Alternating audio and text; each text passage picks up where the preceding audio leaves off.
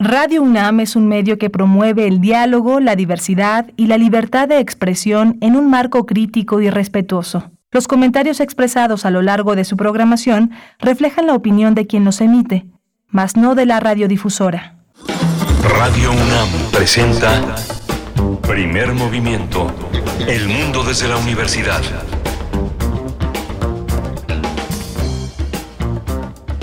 Buenos días. Inicia primer movimiento. Les saludamos desde Radio UNAM en vivo a través del 96.1 en la frecuencia modulada, el 860 de amplitud modulada y también en www.radio.unam.mx en esta mañana de miércoles 22 de marzo del 2023 o las 7 con 6 minutos de la mañana. Iniciamos presentando por supuesto a todo el equipo, Rodrigo Aguilar en la producción ejecutiva. Hoy se encuentra el señor Jesús Silva en la operación técnica de la consola. Antonio Quijano, nuestro jefe de noticias, también presente en cabina de AM, eh, de FM en, Radio UNAM, Tamara Quiroz con sana distancia en redes sociales y Miguel Ángel Quemain aquí en la cabina también frente a los micrófonos. Buenos días, Miguel Ángel. Hola, Berenice, buenos días, buenos días a todos nuestros amigos radio escuchas, a todos los que están en las redes sociales que hacen posible la escucha también de Radio UNAM.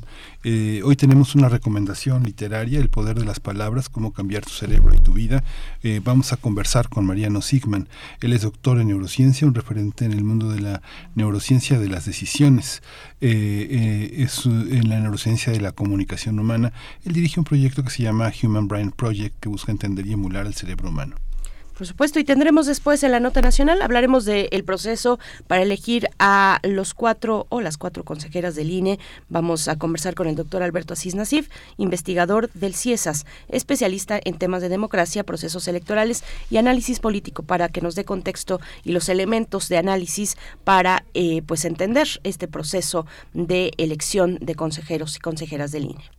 Vamos a tener también la presencia de Rusia, esta noticia que ha circulado en todo el mundo, la orden de captura contra el presidente Vladimir Putin y la política rusa María Alexeyevna Elnova Belova por crímenes de guerra. Vamos a tratar el tema con Luis Guacuja, él es responsable del programa de estudios sobre la Unión Europea del posgrado en la UNAM. Hoy en la poesía necesaria escucharemos la voz de Miguel Ángel Quemain.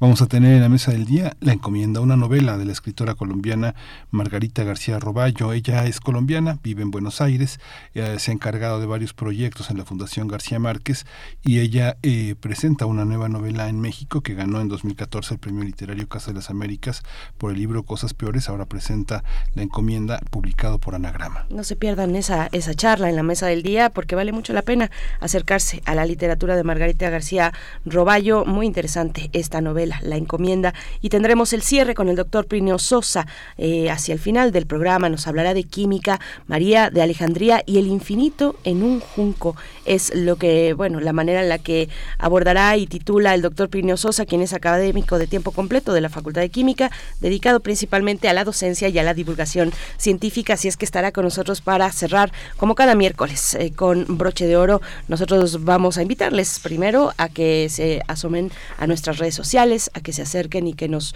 comenten cómo pinta este día miércoles para ustedes. Cuéntenos, hagamos comunidad a través del diálogo, arroba P Movimiento en Twitter, Primer Movimiento UNAM en Facebook. Y vamos a ir también en este momento con nuestro reporte, con el reporte técnico semanal de COVID-19. COVID-19. Ante la pandemia, sigamos informados. Radio UNAM. La Secretaría de Salud informó que en los últimos siete días se registraron 90 nuevos decesos, por lo que el número de fallecimientos de la enfermedad por COVID-19 aumentó a 333.333. De acuerdo con el informe técnico ofrecido ayer por las autoridades sanitarias, en ese mismo periodo se registraron 19.634 nuevos contagios, por lo que los casos confirmados acumulados aumentaron a 7.511.746. La Organización Panamericana de la Salud hizo un llamado por una alianza más estrecha entre los sectores de la salud y la economía para evitar una triple crisis como la generada por la pandemia de COVID-19 que puso al límite las economías, las redes de contención y los sistemas de salud. Jarbas Barbosa, director de la OPS, afirmó que nunca antes habían quedado tan claros los argumentos a favor de invertir en la salud y en la economía de la salud, ni se, había, eh, se habían hecho tan evidentes las consecuencias de la falta de inversión en ese rubro. Eh, justamente eh, a propósito del Día Mundial del Agua que se conmemora este miércoles, Joel Carrillo Rivera, investigador del Instituto de Geografía de la UNAM, afirmó que el agua subterránea en el orbe constituye el 97% del líquido dulce continental. Este experto dijo que esa agua es físicamente accesible y que se posiciona, se coloca como un elemento de la naturaleza mayormente apropiado, incrementando así la presión sobre su extracción. Carrillo Rivera dijo que se requiere investigación integral para el mejor aprovechamiento de agua subterránea.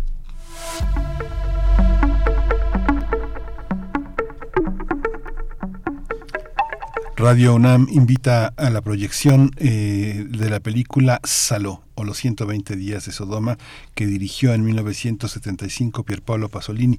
La cita es este miércoles a las 8 de la noche en la sala Julián Carrillo, aquí en Adolfo Prieto 133, Colonia del Valle. La entrada es libre, así que llegue, llegue a revitalizar este espacio tan tan precioso para, para la UNAM, para Radio UNAM, que es la sala Julián Carrillo. Así es, no se lo pierdan. Si tienen oportunidad de acercarse, de ver este clásico, este clásico de Pasolini, pues en pantalla grande, Saló o los 120 días de Sodoma, es una buena oportunidad.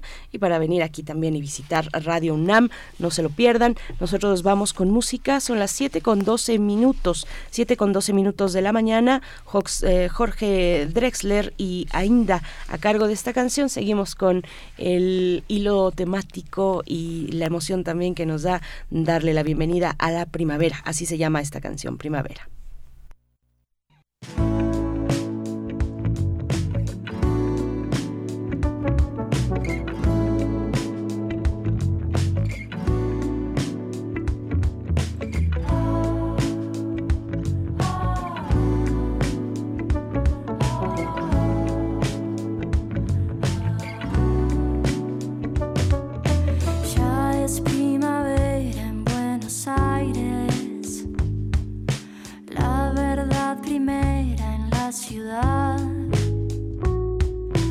Queda expuesta al sol. Solo me dan ganas de extrañarte cuando sé que no vas a volver.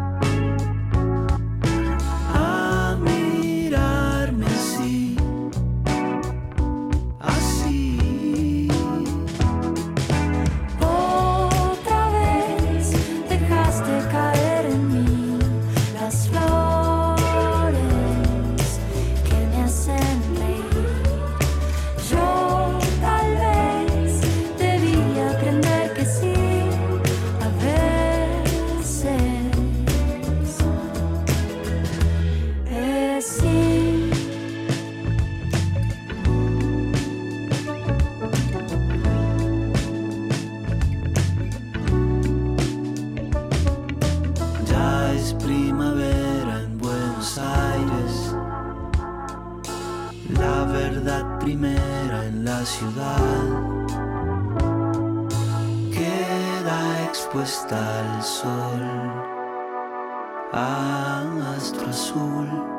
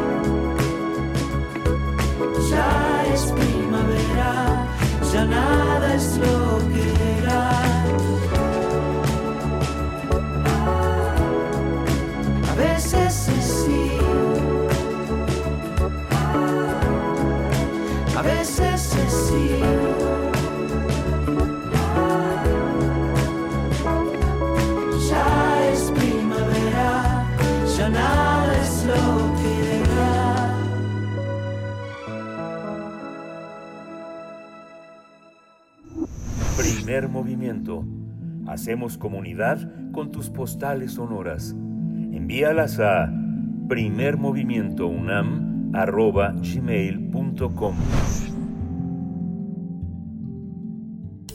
Toma nota y conoce nuestra recomendación literaria.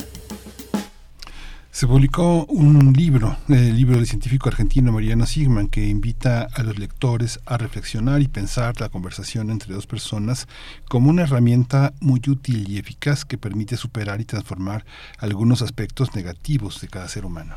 En esta obra, el neurocientífico e investigador plantea un recorrido que podría ayudar al lector a mejorar en algo su propia vida, por lo que demuestra que se pueden realizar ciertas evoluciones positivas, dejando atrás algunas trabas que no nos permiten continuar por un camino de superación. Mariano Sigman, argentino, explica que, aunque nos resulte sorprendente, conservamos durante toda la vida la misma capacidad de aprender que teníamos cuando éramos niños. Sin embargo, lo que sí pierde el ser humano con el paso del tiempo es la motivación para aprender, lo que permite que vayamos construyendo creencias sobre lo que no podemos ser. Eh, la obra El poder de las palabras también destaca una serie de palabras esbozadas en los ensayos de Montaigne sobre los principios del arte, de conversar, por ejemplo, pensar distinto, disfrutar, apreciar, dudar de uno mismo, juzgar nuestras propias ideas y ordenar los pensamientos. Pues vamos a conversar esta mañana sobre las palabras, sobre su poder y la necesidad de la conversación para la salud. Este día nos acompaña Mariano Sigman, doctor en neurociencia, un referente en el mundo de la neurociencia de las decisiones, en neurociencia y educación y en la neurociencia de la comunicación humana. Es director del proyecto Human Brain Project que busca entender y emular el cerebro humano. Gracias, doctor Mariano Sigman, por estar esta mañana aquí en Primer Movimiento en Radio UNAM. Muy buenos días. ¿Qué tal? Muy buenos días, encantado. Hola Mariano, buenos días. Eh, te saluda Miguel Ángel Quemain.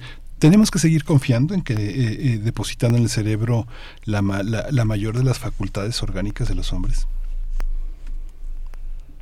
Bueno, es, es casi el, lo que disponemos, es decir, siempre hemos tenido el cerebro es la herramienta con la cual hemos llegado un poco donde estamos, es la herramienta que nos permite pensar, una herramienta que ha cambiado, un órgano, una, un órgano que nos ayuda a pensar y que ha ido cambiando a lo largo del tiempo y a lo largo de la vida, que justamente tiene esta virtud tan extraordinaria que, que nos permite reflexionar sobre nosotros mismos. Eso quizás sea una diferencia o una de las diferencias fundamentales entre el ser humano y otros animales, que es que justamente cada tanto podemos parar y preguntarnos si estamos yendo en una dirección que es la que, la que queremos ir o si hay algo que podemos hacer para cambiarla y, y girar el rumbo de las cosas. Así que yo, yo, yo, pienso que más y más vamos como enamorándonos del cerebro, eh, entendiendo la, lo, lo fantástico, lo maravilloso de la, del rango de cosas que puede hacer. Uh. Eh, Mariano, buenos días. Eh, buenos días. Te saluda Berenice Camacho. La cuestión de el poder de las palabras, tú lo comentas en este libro, anotas, lo anotas, eh, pues viene de, de, tan atrás como, vaya, no es algo novedoso, es algo que podemos encontrar en momentos tan luminosos como eh, en la historia de Grecia, por ejemplo, ¿no?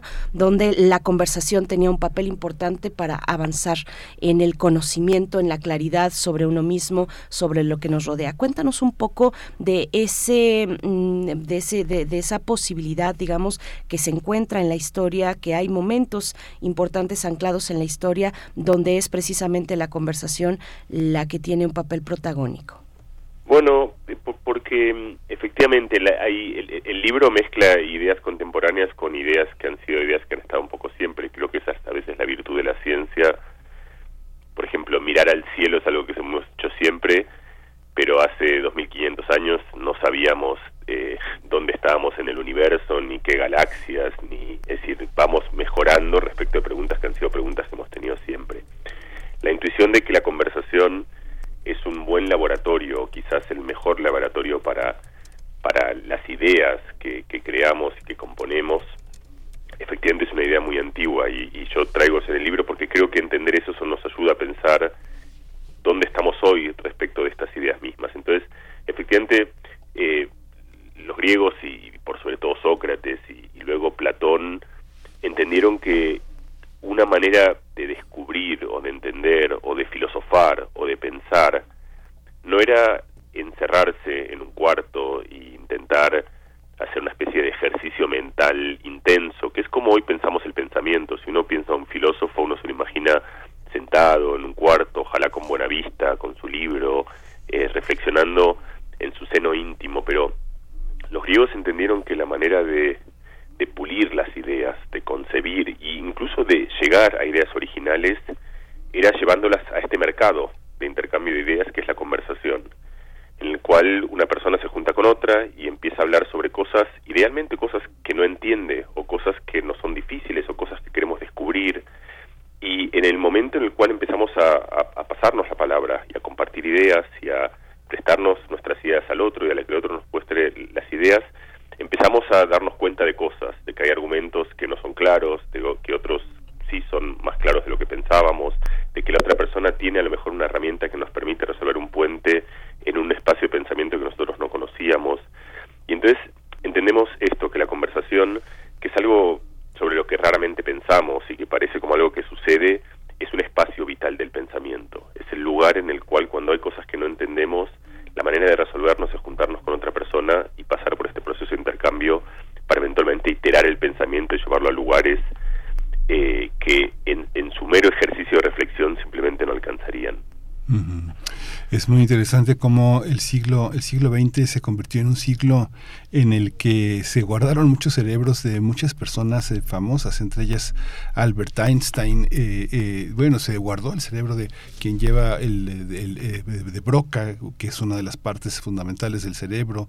Se guardó el cerebro de Lenin, ¿no? Es algo que ha sido como muy interesante. ¿Esos cerebros han dado luz de algo? Digamos, no. la, la aventura que empezó en 1955 y que terminó en 2013 que este no me acuerdo cómo se llamaba Diamond, esta científica americana que estudió el cerebro de Einstein, ¿arrojó algún resultado interesante?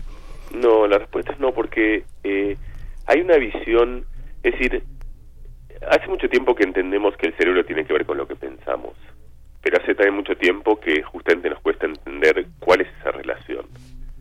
Eh, ¿Qué pasa en el cerebro el momento que una persona siente algo? ¿Qué pasa en el cerebro el momento que una persona imagina o sueña o recuerda o piensa algo?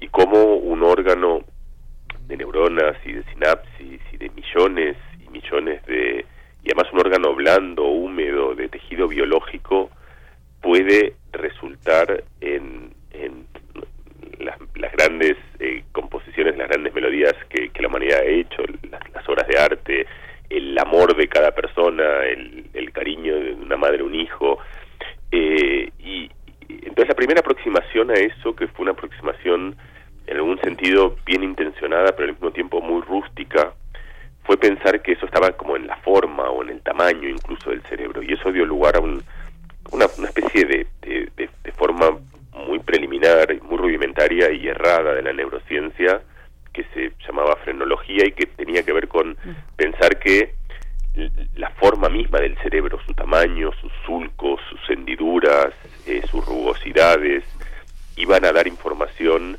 sobre los misterios del pensamiento, sobre por qué Einstein quizá tenía una inteligencia que otras personas no tenían, o por qué Lenin tenía un temperamento como el que tenía.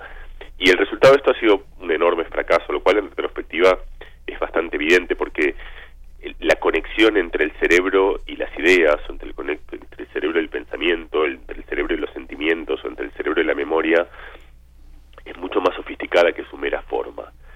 Eh, para dar un ejemplo más sencillo, eh, imagínense que uno quiere entender cómo funciona una computadora y uno estudia la caja o sus puertos USB o sus cables. El, el secreto de una computadora está en algo mucho más que es tangible, pero que es mucho más difícil de encontrar y que requiere microscopía para entender cómo funcionan los circuitos y para entender cosas mucho más sutiles. Entonces, eh, el resultado de estas ideas, que además han sido ideas que han a ideas muy prejuiciosas de pensar que hay cerebros más grandes o, más anchos o más rugosos o más curvos y que eso devenía en, en personas de mejor calidad eh, ha sido un enorme fracaso y además un fracaso un tanto peligroso porque algo que además nos ha enseñado la ciencia justamente es que el cerebro tiene una enorme capacidad de transformación. De hecho, en gran medida el libro va de esto, de que el cerebro tiene muchísima más capacidad de cambio de la que nosotros mismos nos damos cuenta o de la que nosotros mismos reconocemos. Entonces, esta idea estática de un cerebro grande o pequeño es una, una idea que, que termina siendo bastante nociva para, para el buen entendimiento de la neurociencia.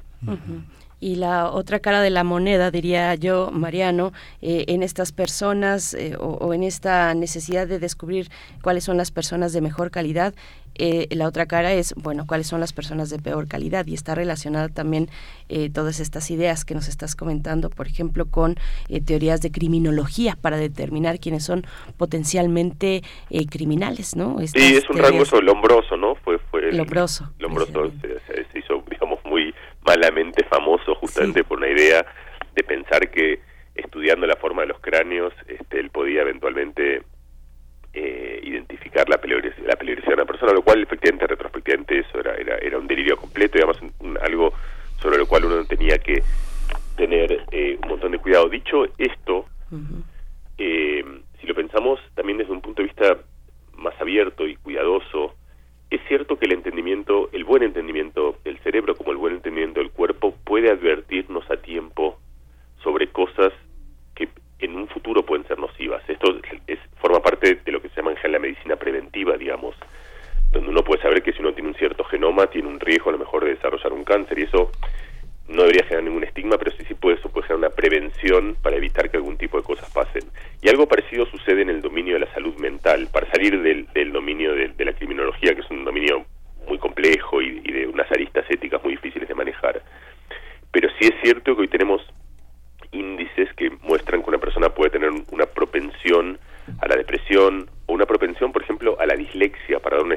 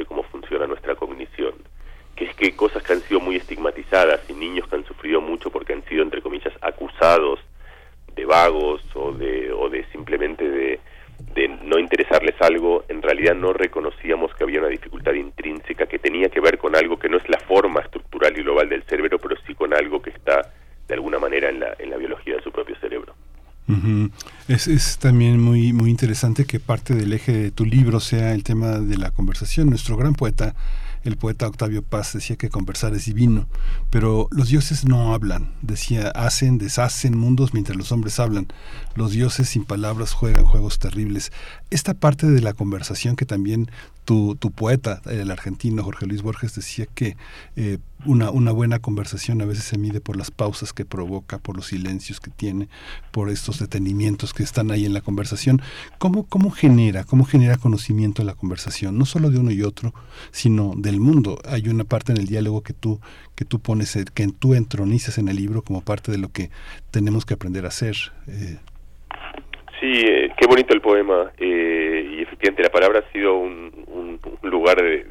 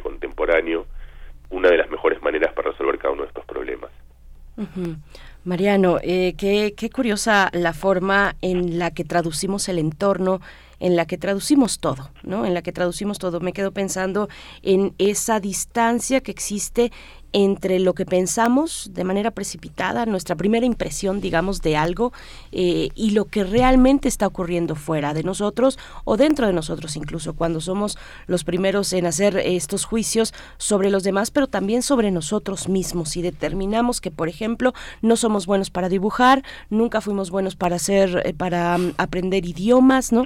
Pero tampoco lo intentamos. Me, llama la atención y me gustaría que, que, abordaras un poquito más sobre, sobre eso, porque entre lo que pensamos precipitadamente en un punto A y nos movemos y, lo que pasa en la realidad en un punto X, pasan muchísimas cosas en medio.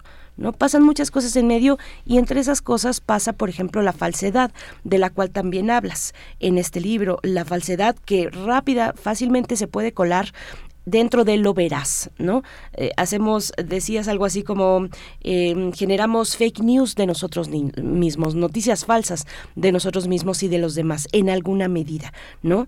Y lo falso se propaga rápidamente, nos dices. Cuéntanos un poco de todo eso que ocurre, un poco para entender y animarnos también a repensar y a conversar con otros además, porque no dejemos de lado el, tema de la, cuestión de la conversación y del poder de la palabra, que es eh, finalmente el punto más importante de este libro. Cuéntanos un poco.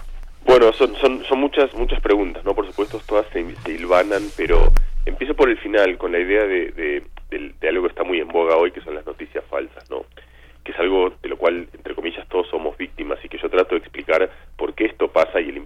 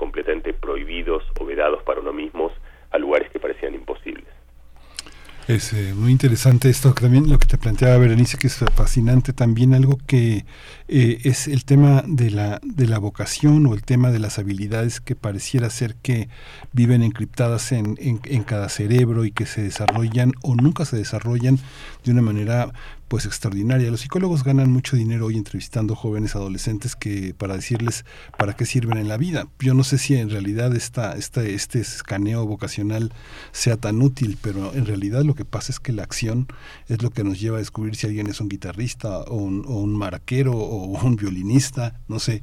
¿Cómo, cómo entenderlo?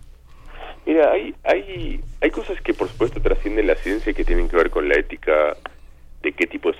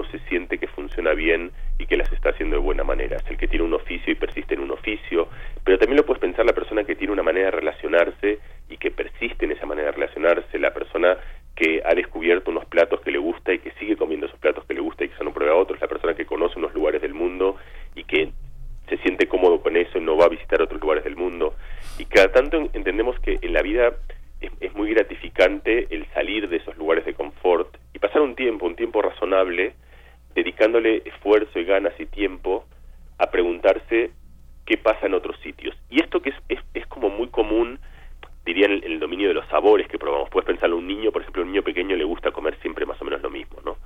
Y luego los padres lo le incitan a un niño o una niña a que pruebe otras cosas, porque sabe que pasado ese esfuerzo hay un lugar que es un lugar muy gratificante.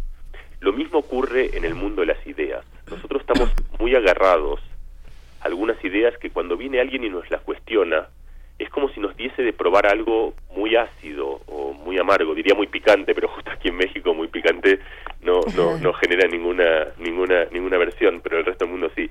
Entonces hay ideas que son picantes, que son ácidas, que nos perturban, que, que nos dan una sensación incómoda en la lengua, pero eh, hemos entendido en, nuestra propia experiencia vital que muchas veces vale la pena pasar por ese lugar, que es muy gratificante, porque llegamos justamente al lugar del pensamiento, de las ideas, que nos sorprende mucho, que nos parece inédito, y que creo que muchas veces además nos hace mejores personas, porque nos ayuda justamente a, relacionarnos y a vincularnos de una manera que es que se parece mucho más a la que creo que cada uno de nosotros querría tener. Bueno, pues nos vamos acercando al cierre de esta charla, de esta charla de la que vamos a aprender mucho Mariano, Mariano Sigman y bueno, claro que eh, queremos hacer la recomendación para que se acerquen a este libro tuyo, editado por Debate, El poder de las palabras, cómo cambiar tu cerebro y tu vida conversando. Mm, Para, para acercarnos a ese cierre, me gustaría volver a algo del principio, eh, que para que quede un poquito más claro ya después eh, de toda esta explicación. Eh, voy a volver a ese punto en el que mencionabas que se suele, se suele pensar que solamente los más pequeños, las infancias, los niños, las niñas, los jóvenes, los adolescentes, pueden, tienen la capacidad para aprender algo nuevo y desafiante. ¿Qué pasa con los adultos entonces? Hablando de estas narrativas eh, y autonarrativas que nos hemos creído desde muy pequeños, esto de que no podemos, no soy capaz de correr una maratón, yo no estoy hecho para el ejercicio, ni para la bicicleta, ni para bailar, tengo dos pies izquierdos, en fin, todas estas cuestiones. ¿Qué pasa con los adultos, con el cerebro adulto en Bueno, el tema del aprendizaje El cerebro y de la adulto tiene una conversación? plasticidad comparable a la de un niño. Es otra vez, es un resultado experimental de la ciencia que se ha preguntado, salgamos de este prejuicio y pongamos a un niño a aprender algo y a un adulto, y en promedio no es que para un adulto es mucho más difícil de aprender. Algunas cosas son un poco más difíciles, sobre todo son más difíciles las cosas que requieren desaprender algo. Por ejemplo, aprender un idioma nuevo con buena pronunciación es difícil porque nosotros ya hemos aprendido a, a utilizar nuestro instrumento vocal en las posiciones de las vocales que requieren nuestro idioma. Entonces, para otro idioma tenemos que salir. Es como la persona que ha jugado ping-pong y tiene que jugar al tenis, que requiere como estos cambios sutiles, pero de cambios motores que están muy aprendidos y hay que ir hacia atrás. Estas cosas son un poquito más difíciles, pero en promedio un adulto tiene muchísima más capacidad de aprendizaje y muchísima más facilidad para aprender de la, de la que todos nosotros pensamos, a la que todos nosotros intuimos. Este es el primer punto de partida y esto nos da un montón de libertad.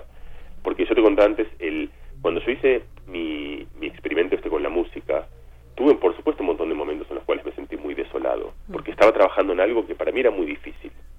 Y me costaba, y justamente había elegido eso, porque era algo que por definición no se me daba bien.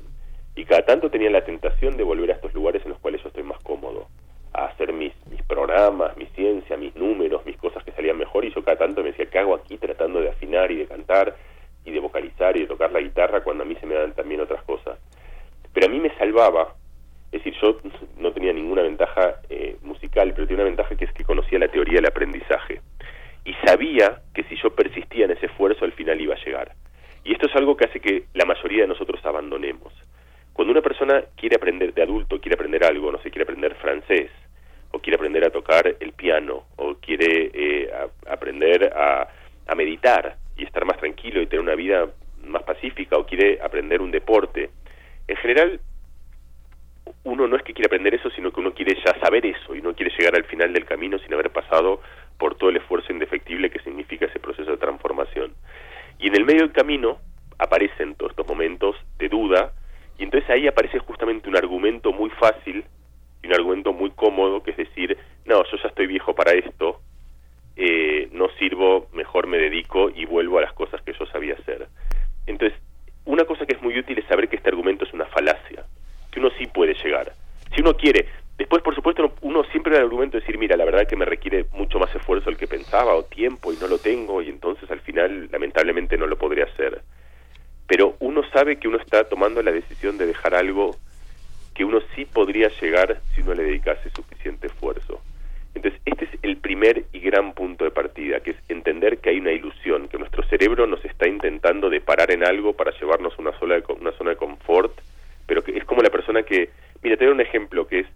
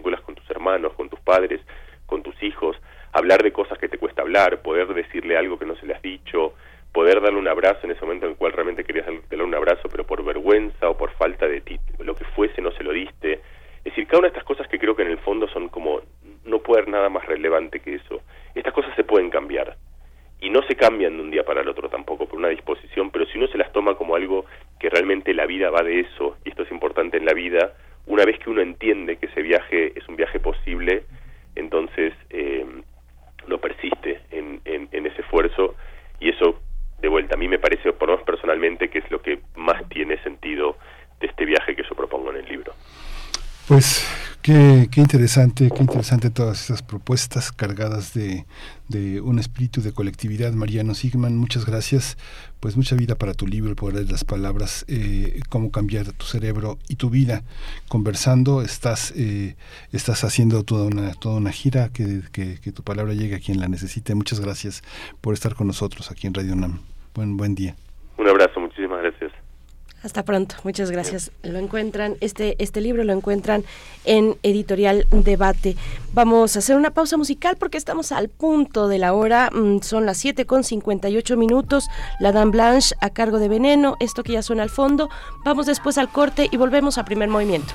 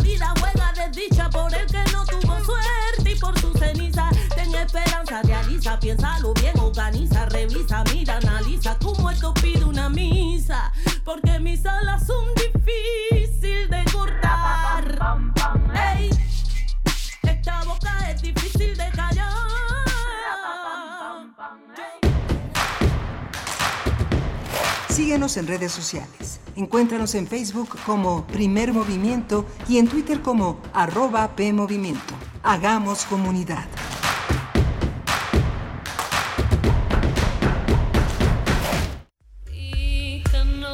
Los ciclos pueden repetirse o renovarse. En Habitare reiteramos el compromiso con el cuidado del ambiente y al mismo tiempo renovamos ideas y acciones para cuidar nuestro planeta. Síguenos todos los lunes a las 16.05 horas por el 96.1 de FM, con los trabajos que realizan las investigadoras e investigadores de nuestra UNAM para ayudar a salvar nuestra casa. Habitare, Agenda Ambiental Inaplazable. El cambio es bueno, pero el cambio de conciencia es fundamental. Radio UNAM, Experiencia Sonora.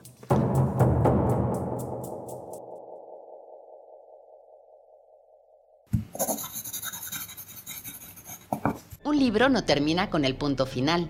No es solo la escritura y la corrección. Hay mucho más que un proceso creativo o un arranque de inspiración. Las palabras encierran conocimiento y cultura, pero también gustos y texturas. Los invitamos a probar los sabores y los saberes del lenguaje. Eso, todo eso, es lo que saben las palabras. Saben las palabras. El amor por el lenguaje en todas sus presentaciones. Con Laura García. Todos los lunes a las 18.30 horas. Retransmisión sábados a las 17 horas. Solo por Radio UNAM. Experiencia sonora.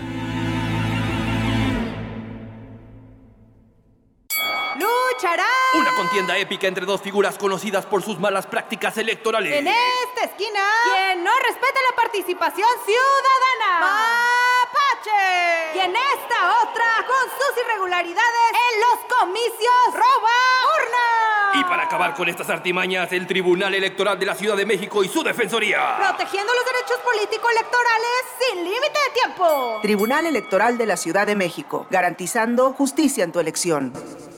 Los nazis crearon las metanfetaminas para convertir a sus soldados en seres incansables y deshumanizados.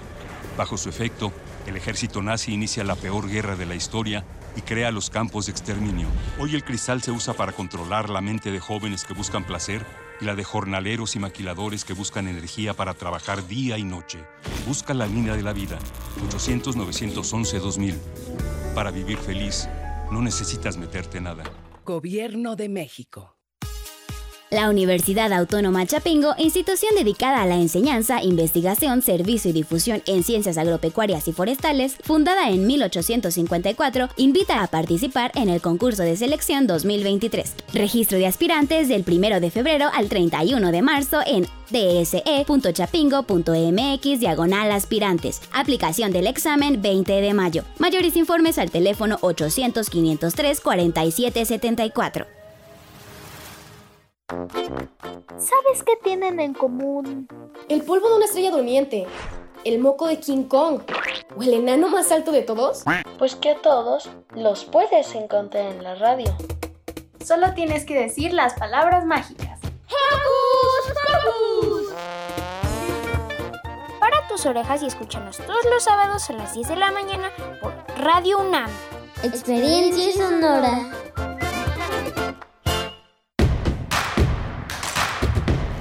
Encuentra la música de primer movimiento día a día en el Spotify de Radio UNAM y agréganos a tus favoritos.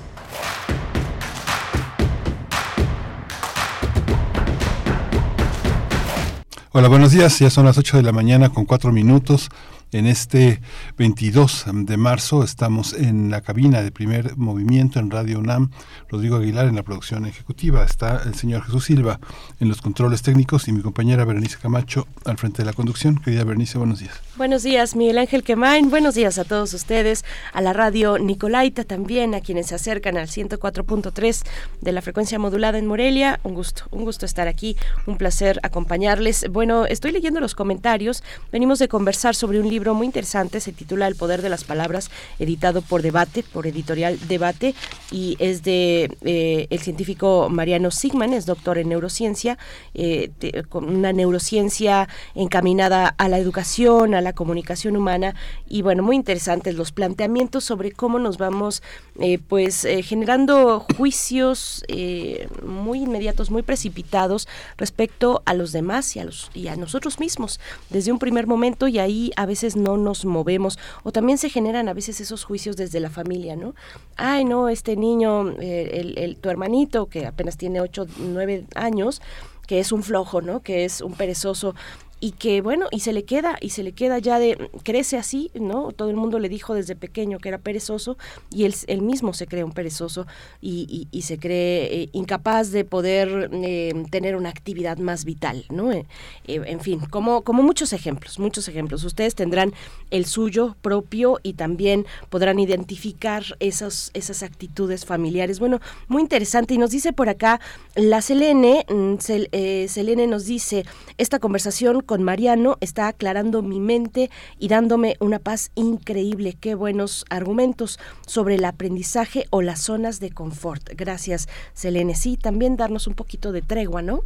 Darnos un poquito de tregua a nosotros mismos, eh, descreer un poco lo que desde hace muchos años creemos sobre nosotros mismos y que tal vez no es tan cierto o tal vez lo fue en algún momento y ya no. Bueno, pues sí, interesante esta, esta, lectura, ojalá la puedan realizar.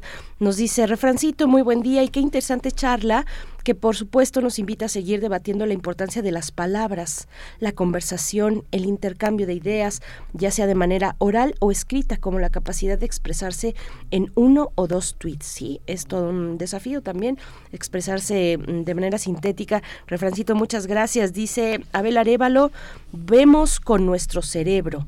¿Será algo así? Vemos con nuestro cerebro. Pues puede ser. Abel, muchas gracias por, por comentar.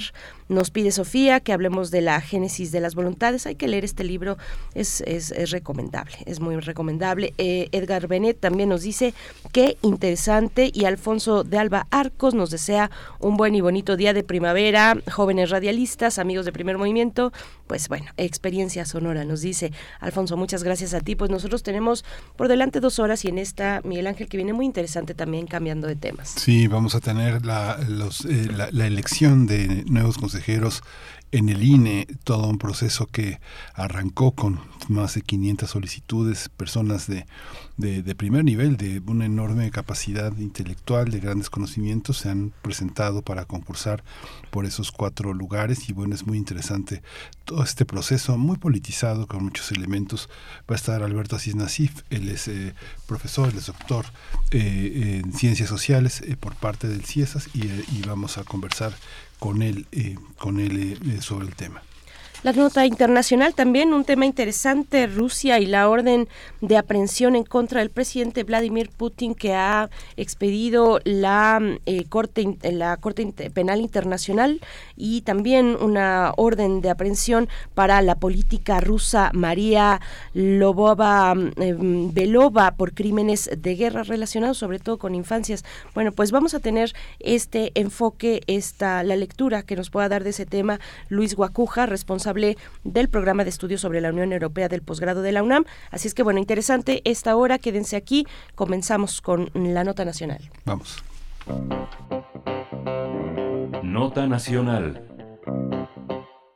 La Secretaría General de la Cámara de Diputados informó el pasado 23 de febrero que se registraron 939 aspirantes a relevar a los cuatro consejeros del Instituto Nacional Electoral, el INE, que finalizarán su periodo el próximo 3 de abril. De estos candidatos, 803 habían autentificado sus datos y 301 habían concluido el proceso de registro. De acuerdo con la convocatoria emitida por la Cámara de Diputados, son siete miembros del comité que tendrán que hacer una revisión de los expedientes de los aspirantes a consejeros y consejeras que se hayan registrado. Hasta ahora se ha superado la segunda etapa del proceso en la cual los aspirantes presentaron un examen en las instalaciones de la Cámara de Diputados el 7 de marzo. La mitad de ellos han contado con los puntajes más altos y van a continuar con el proceso que va del 11 al 14 de marzo y que consistió en la evaluación del comité. Los evaluados, las y los evaluados tendrán que seleccionar de ahí a 100 personas aspirantes con la mejor evaluación y entrevistarlos en las, en, las instalaciones de la Cámara de Diputados entre el 17 y 22 de marzo. En los últimos días, el Comité Técnico de Evaluación publicó la lista de 92 candidatos a consejeros, por lo que fue publicada en estricto orden alfabético para evitar que se precisaran los puntajes de cada uno de los aspirantes.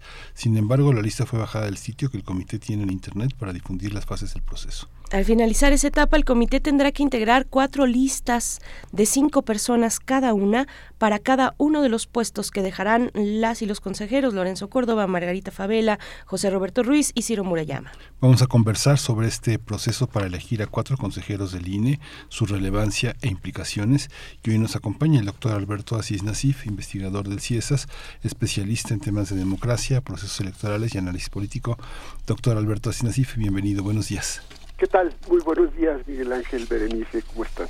Gracias, doctor. Muy bien, bienvenido. Gracias por aceptar esta invitación. Pues bueno, hemos dado aquí una explicación. Es complejo, complejo el, el proceso. Hablaremos de él con, con, contigo. Gracias, doctor. Pero antes preguntar eh, cómo, cómo, cuáles son tus reflexiones, eh, tu balance sobre el contexto que acompaña este momento de, de designación de los cuatro consejeros, consejeras del INE.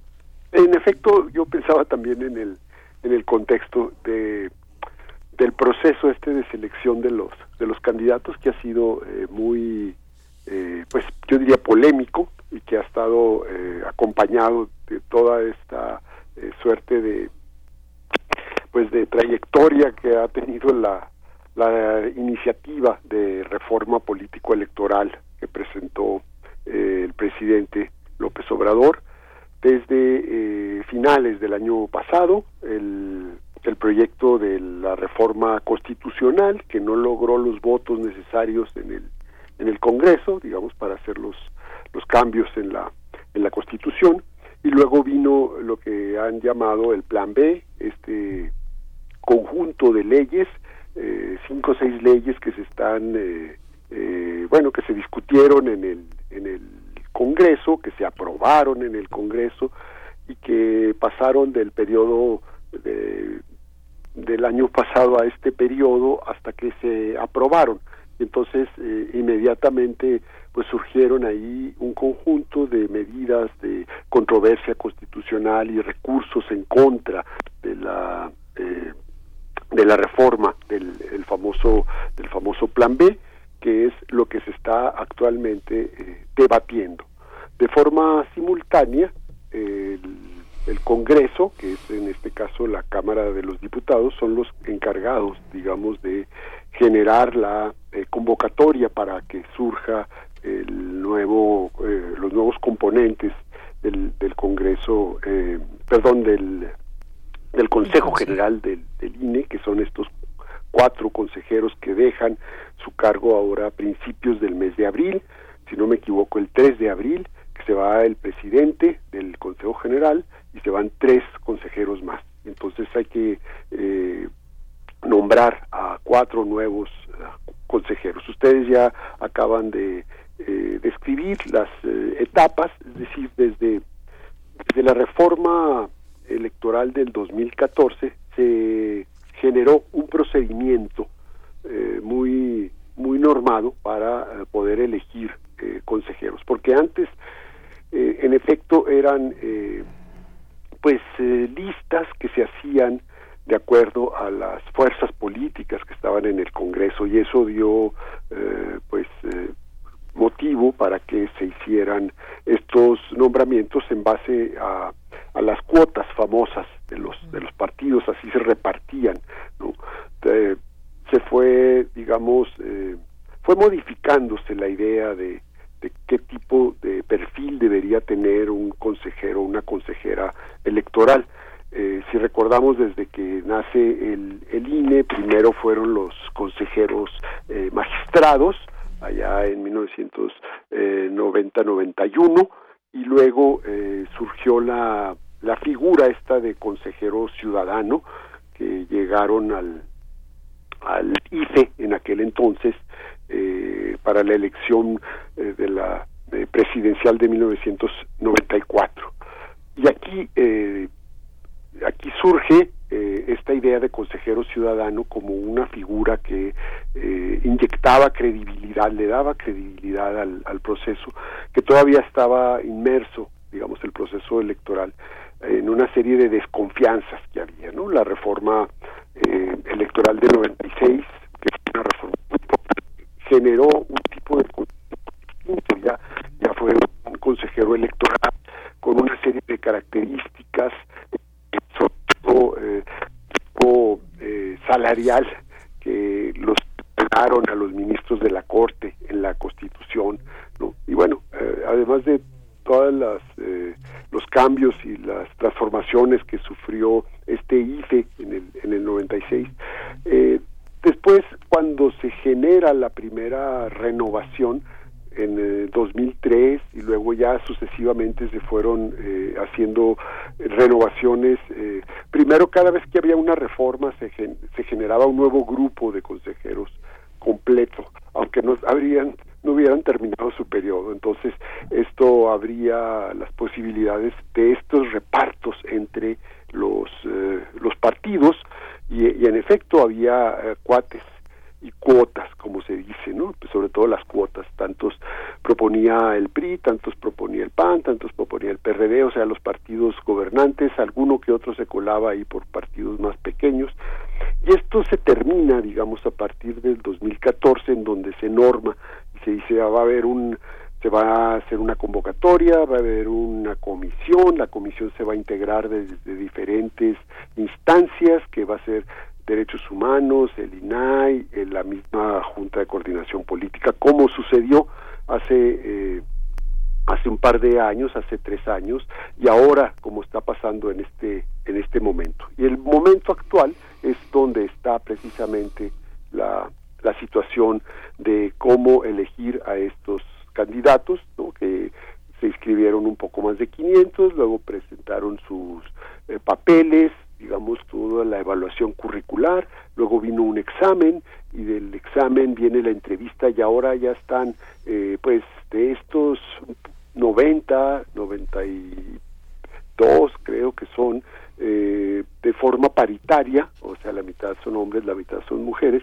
de ahí va a salir la lista de los 20, se van a integrar estas quintetas y entonces las quintetas van a a ir al Congreso, se presentan ahí y entonces de ahí se van a elegir de cada una de estas cuatro listas va a salir uno de los futuros consejeros que va a ocupar eh, su posición, digamos, ¿no? En la radura del, del INE ahora eh, a partir del 3 o 4 de abril próximo. Digamos, este sería como la perspectiva y el contexto general. Sí. Sí.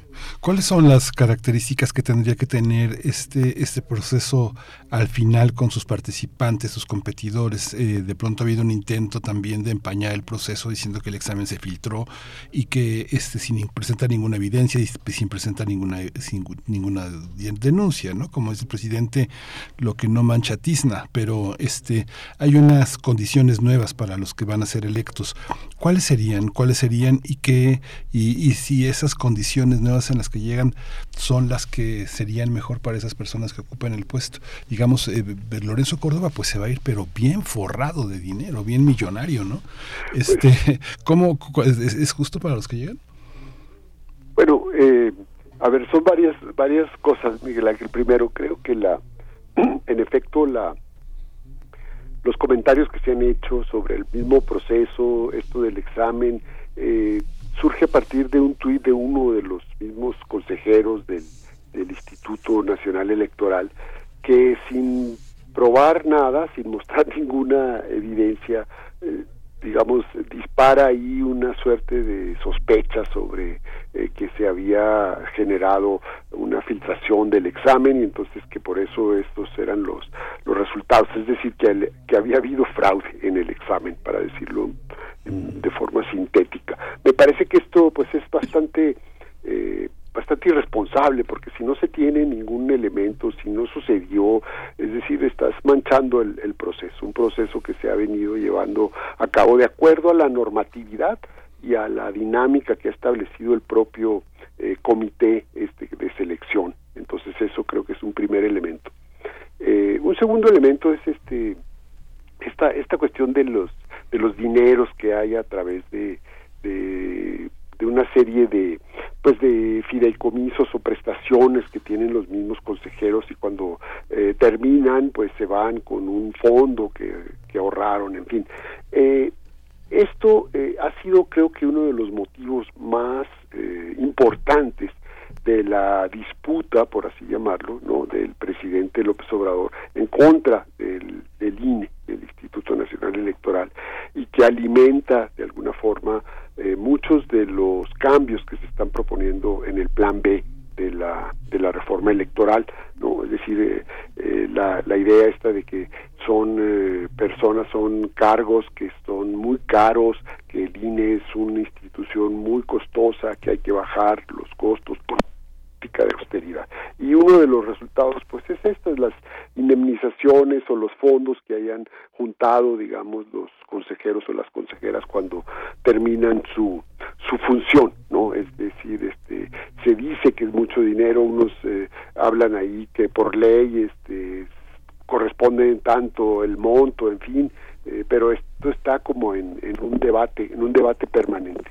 Y me parece que esto eh, de alguna manera ha afectado todo el proceso el proceso electoral. Creo que este es otro otro punto. Pero yendo al asunto del perfil me parece que en, primer lugar yo pondría eh, las trayectorias de las personas. Es decir lo que lo que fue muy importante para darle eh, certeza eh, electoral ¿no? a nuestros procesos, a nuestros comicios, pues fue eh, que independientemente de quién propusiera estos eh, en los años noventas o ya en la primera década de este siglo, quien propusiera estos candidatos, ellos pudieran tener una una trayectoria que eh, pues que defender una trayectoria limpia una trayectoria democrática por así decirlo y creo que este es un, un primer elemento que estaría acompañado yo creo pues de, de independencia lo que tú necesitas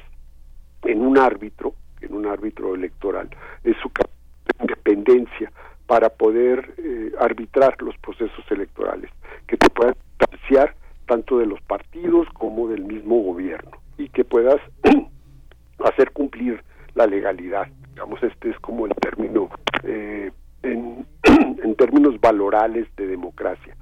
Eh, en segundo lugar, pues yo hablaría de capacidad, o sea, necesitas capacidad para estar ahí, para para dirimir, para analizar, para argumentar, ¿no? O sea, todos estos estos elementos.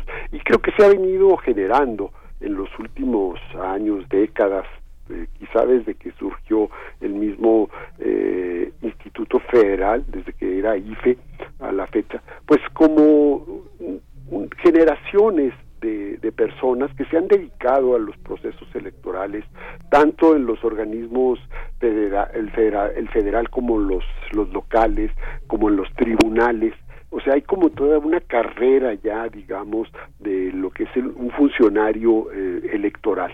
Y estos, eh, me parece que estas listas están integradas mayoritariamente de este, de este tipo de, de, de, personas que aspiran, ¿no? Como en todo sistema eh, burocrático, por así llamarlo, pues a, a, los cargos más altos, es como en el Poder Judicial, pues a qué aspira un juez, un magistrado, en fin, pues aspiran a ser ministros de la Suprema Corte, acá qué aspira un, un consejero local o, o un eh, magistrado de un tribunal local, pues aspira al, al, al, federal o a las salas regionales o al mismo Instituto Nacional Electoral y al Consejo General, que es la máxima autoridad, digamos, que se encarga de llevar a cabo los procesos electorales. Entonces yo pondría en, lo, en el perfil estas estas características y estas capacidades, por así llamarlo.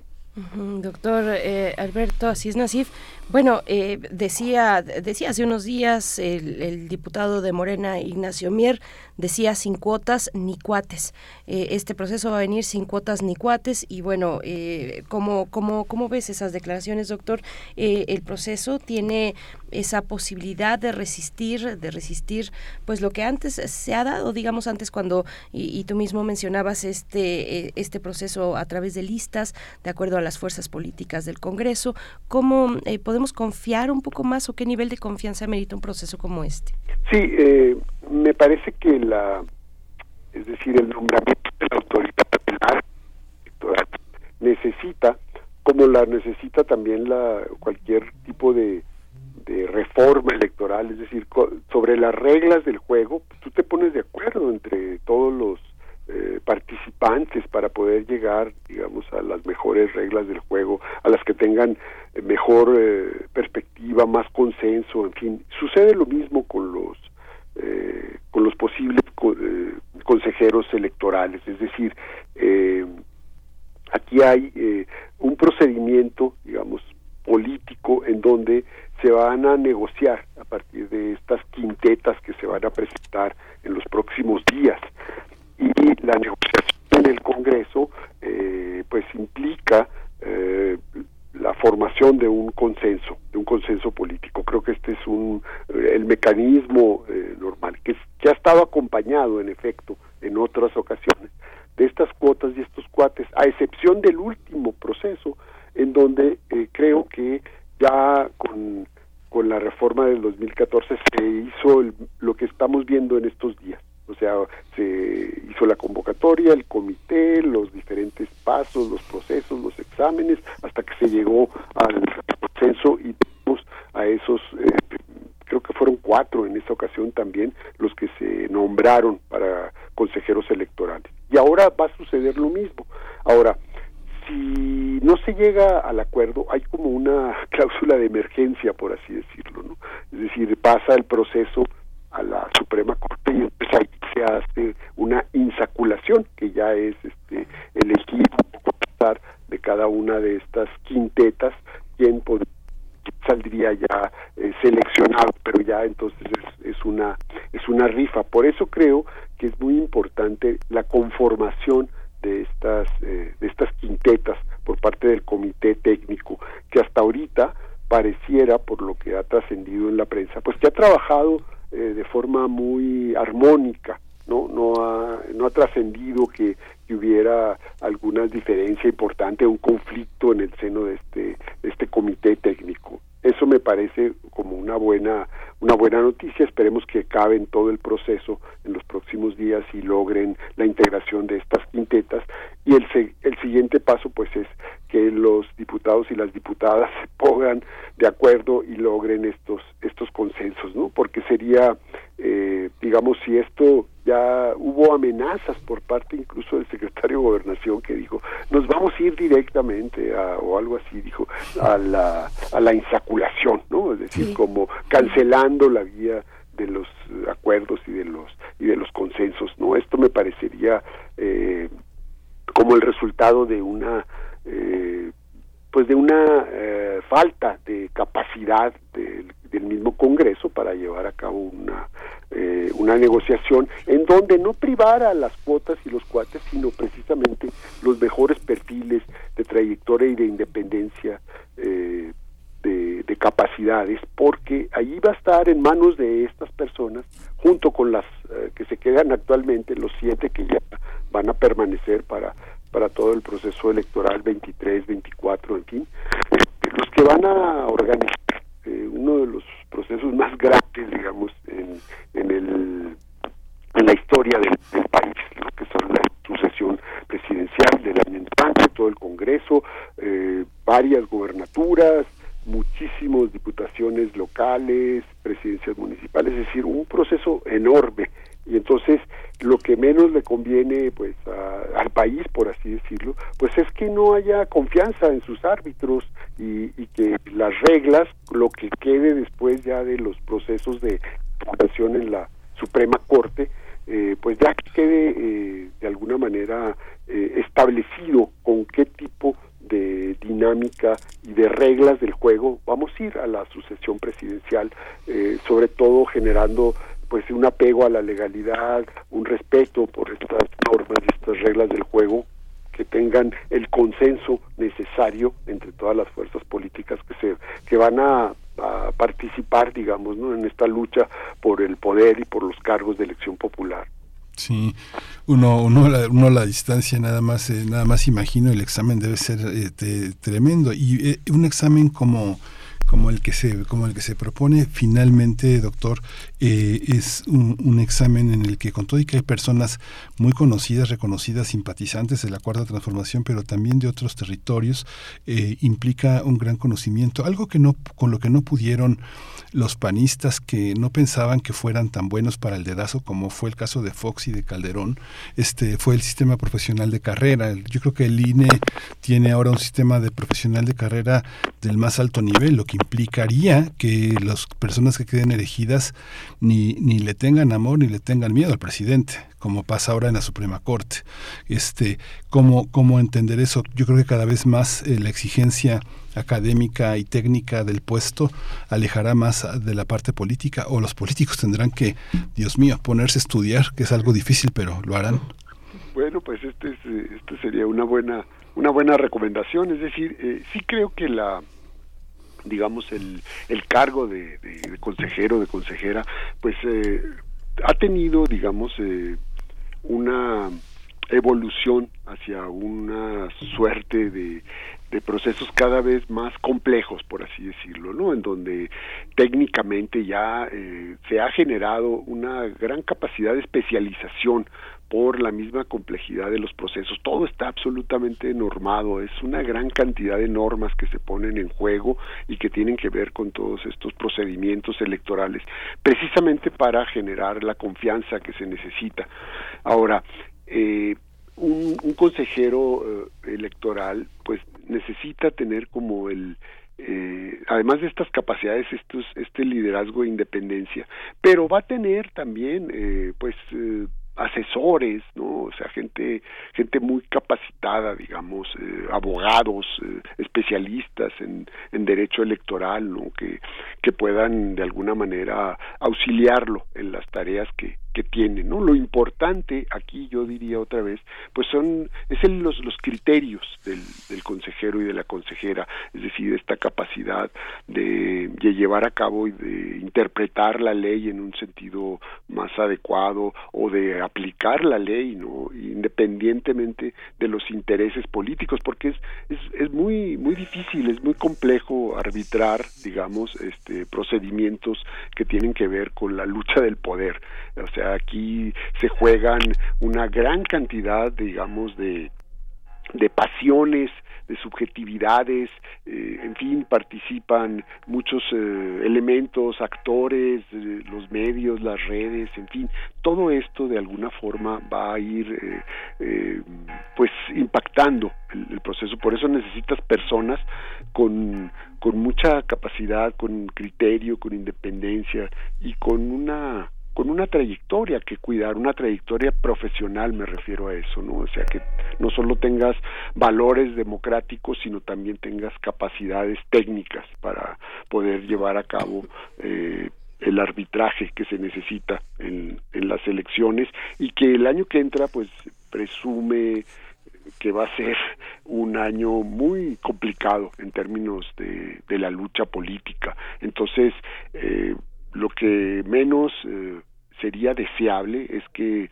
el país tuviera que preocuparse por el árbitro. El árbitro no se tendría casi ni que ver, no tendría que ser un participante, eh, un actor fundamental. No hemos logrado todavía quitarnos esa eh, esa perspectiva. O sea, el árbitro tendría que ser una persona mucho de mucho menor perfil, por así decirlo. ¿no? Y entonces lo que cuenta pues son los jugadores, es el juego, es lo que está en la en la disputa sabiendo que tienes una base de reglas electorales con consenso, que tienes este, los suficientes elementos para llevar a cabo un proceso electoral y que tienes eh, ahí todo el, el, respaldo y la confianza institucional no en un, en un proceso de este tipo que vamos a que vamos a, a ver cómo se realiza desde este año hasta todo el año el año entrante, ¿no? Porque el proceso electoral empieza a inicios del mes de septiembre si si cambia el plan y el plan B, por así decirlo, pues eh, la corte quita el, el plan B del, del, camino, empezará en septiembre, si no, empezará en noviembre, o sea, se recorre un par de meses el, el proceso, ¿no? Pero bueno, en cualquier caso, eh, lo que lo que se requiere es estas eh, estas características y estas capacidades. Pues doctor Alberto Asís Nasif, muchas gracias. Pues ya estaremos conversando más adelante, si nos lo permite, eh, después del 3 de abril. Esto es en dos semanas, en dos semanas aproximadamente, no más de dos semanas, eh, para, para ver eh, pues cómo, cómo corrió ya la esta, esta etapa, esta etapa final de la designación, la elección de consejeros, consejeras del de el Instituto Nacional Electoral. Muchas gracias por el momento. Hasta pronto, doctor Asís Nasif. Al contrario, muchas gracias a ustedes por la, por la invitación invitación y ya se verá eh, el análisis de los perfiles ya en concreto de las personas que van a ocupar estos cargos. Claro que sí. Sí, será muy interesante analizarlo juntos. Muchas gracias. Investigador del CIESAS, especialista en temas de democracia y procesos. Nos dicen por acá, bueno, pues claro, que nos hablan de los, eh, pues, eh, de, los altos sueldos de la burocracia, de la alta burocracia en el INE. Dice Franz Café, el INE es una burocracia dorada neoliberal que ejerce una suerte de despotismo ilustrado. La democracia nos pertenece y a lo largo de su historia avaló fraudes y practicó lawfare. Muchas gracias, Franz Café. Bueno, y, y los comentarios que también vayan eh, agregándose en esta mañana, que ya veo, ya le di refrescar aquí a la pantalla y son varios, pero nos tenemos que ir con música, hacer una pausa musical. Vamos a escuchar de los bunkers, llueve sobre la ciudad.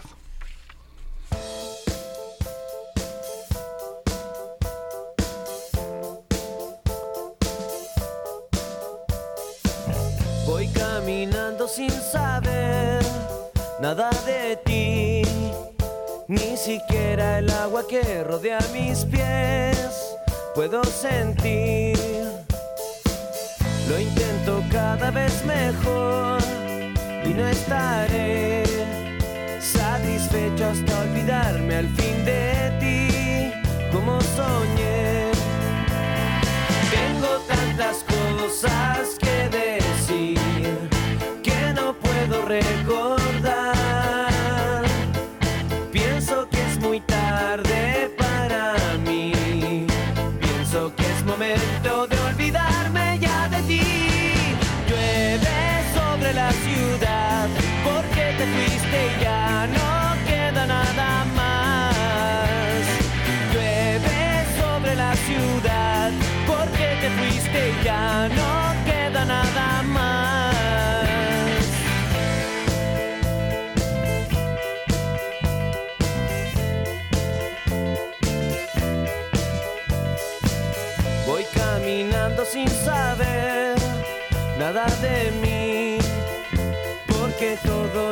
Siempre quise ser ya no lo fui. La muerte es mi felicidad lo sé muy bien. Hoy voy a considerarlo una vez más y más que ayer. Tanto tiempo he malgastado aquí sin tener nada que hacer.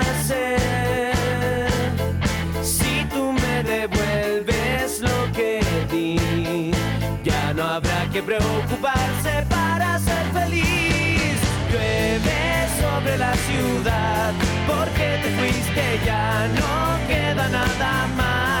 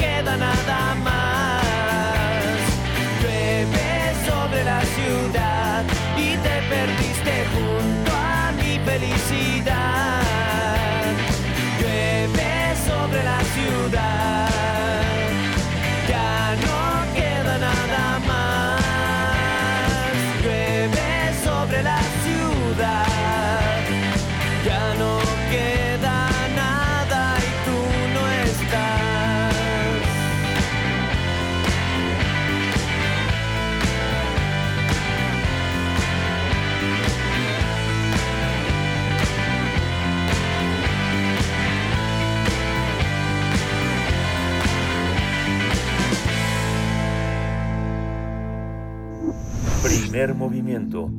Hacemos comunidad con tus postales sonoras. Envíalas a primermovimientounam.gmail.com Nota Internacional.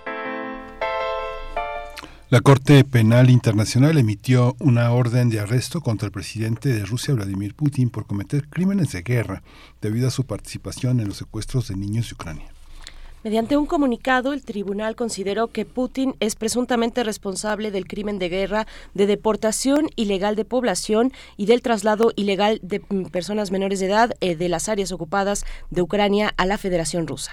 Asimismo, emitió una orden de arresto contra María Alexeyevna Liova Belova, comisionada para los derechos del niño en la oficina del presidente de la Federación Rusa, por acusaciones similares. La Corte Penal Internacional dijo que su sala de instrucción encontró que había motivos razonables para creer que cada sospechoso es responsable del crimen de guerra, de deportación ilegal de población y transferencia ilegal de población de áreas ocupadas de Ucrania a Federación Rusa. Hay que señalar que el tribunal creado en 2002 para juzgar los peores crímenes cometidos en el mundo investiga desde hace más de un año posibles crímenes de guerra contra la humanidad cometidos en Ucrania durante la ofensiva rusa. Aunque Rusia y Ucrania no son miembros de la Corte, Kiev aceptó la competencia del tribunal sobre su territorio y trabaja con el fiscal. En tanto, Rusia rechaza las acusaciones de crímenes de guerra.